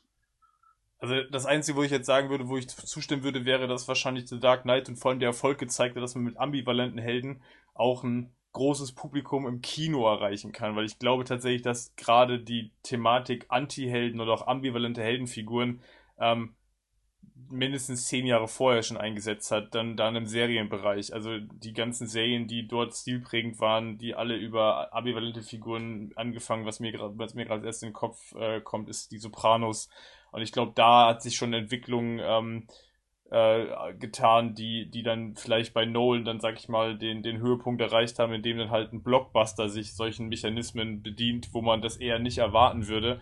Und gerade noch in der Comic-Verfilmung oder Superhelden-Verfilmung und damit halt so einen unglaublichen Erfolg hat. Ich glaube aber nicht, dass Nolan jetzt da ein Pionier war und gesagt hat, naja, also ich bringe jetzt hier die ambivalente Heldenfigur, die ambivalente Hauptfigur jetzt irgendwie zurück, die es jetzt irgendwie ewig lang nicht gab. Also die gab es mit Sicherheit schon. Vielleicht jetzt nicht in dem Blockbuster-Kino. Na gut, ich glaube, wir haben dann eigentlich alle relevanten Themen zu The Dark Knight dann damit auch durch. Drei Badcast-Ausgaben damit gefüllt. Ähm, an dieser Stelle dann auch mal meinen Dank an die Zuhörer. Ja, nicht nur fürs Zuhören, sondern eben auch fürs äh, Durchhalten. Und äh, natürlich auch für die Kommentare, die ihr uns auch immer wieder zugespielt habt zu jeder einzelnen Ausgabe und für die interessanten Diskussionen, die dadurch angestoßen wurden. Danke dafür und gerne weiter so. Und das Ganze gerne auch auf iTunes bitte, ähm, denn da sind wir auch weiterhin auf eure Bewertungen und eure Kommentare auch angewiesen ähm, und können damit auch dann gleichzeitig noch mehr Fans zum Badcast ziehen und wer will das nicht. Ne? Also alleine hört sich's doch nicht so schön. Auch wieder mal ein Dank an die bekannte Runde hier. Wir haben hier den Henning, Patrick Rico. Ich danke Ricos Mutter. die hört hier zu, gell? Nicht gut. Nein, danke, liebe Menschen. Ihr, ihr seid einfach die Besten. Na gut, dann bedanke ich mich auch. Es war schön mit euch. Tschüss.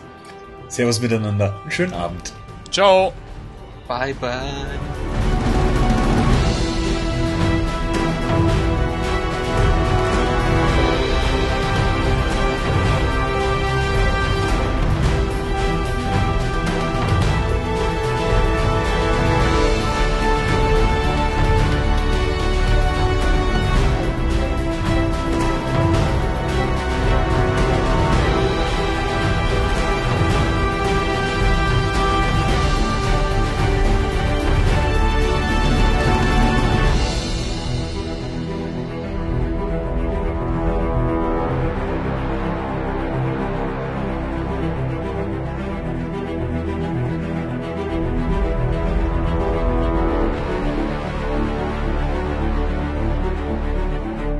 Batman News Badcast ist ein Podcast-Projekt von Fans für Fans. Batmannews.de und der Badcast stehen nicht in Verbindung mit Warner Bros. oder DC Comics.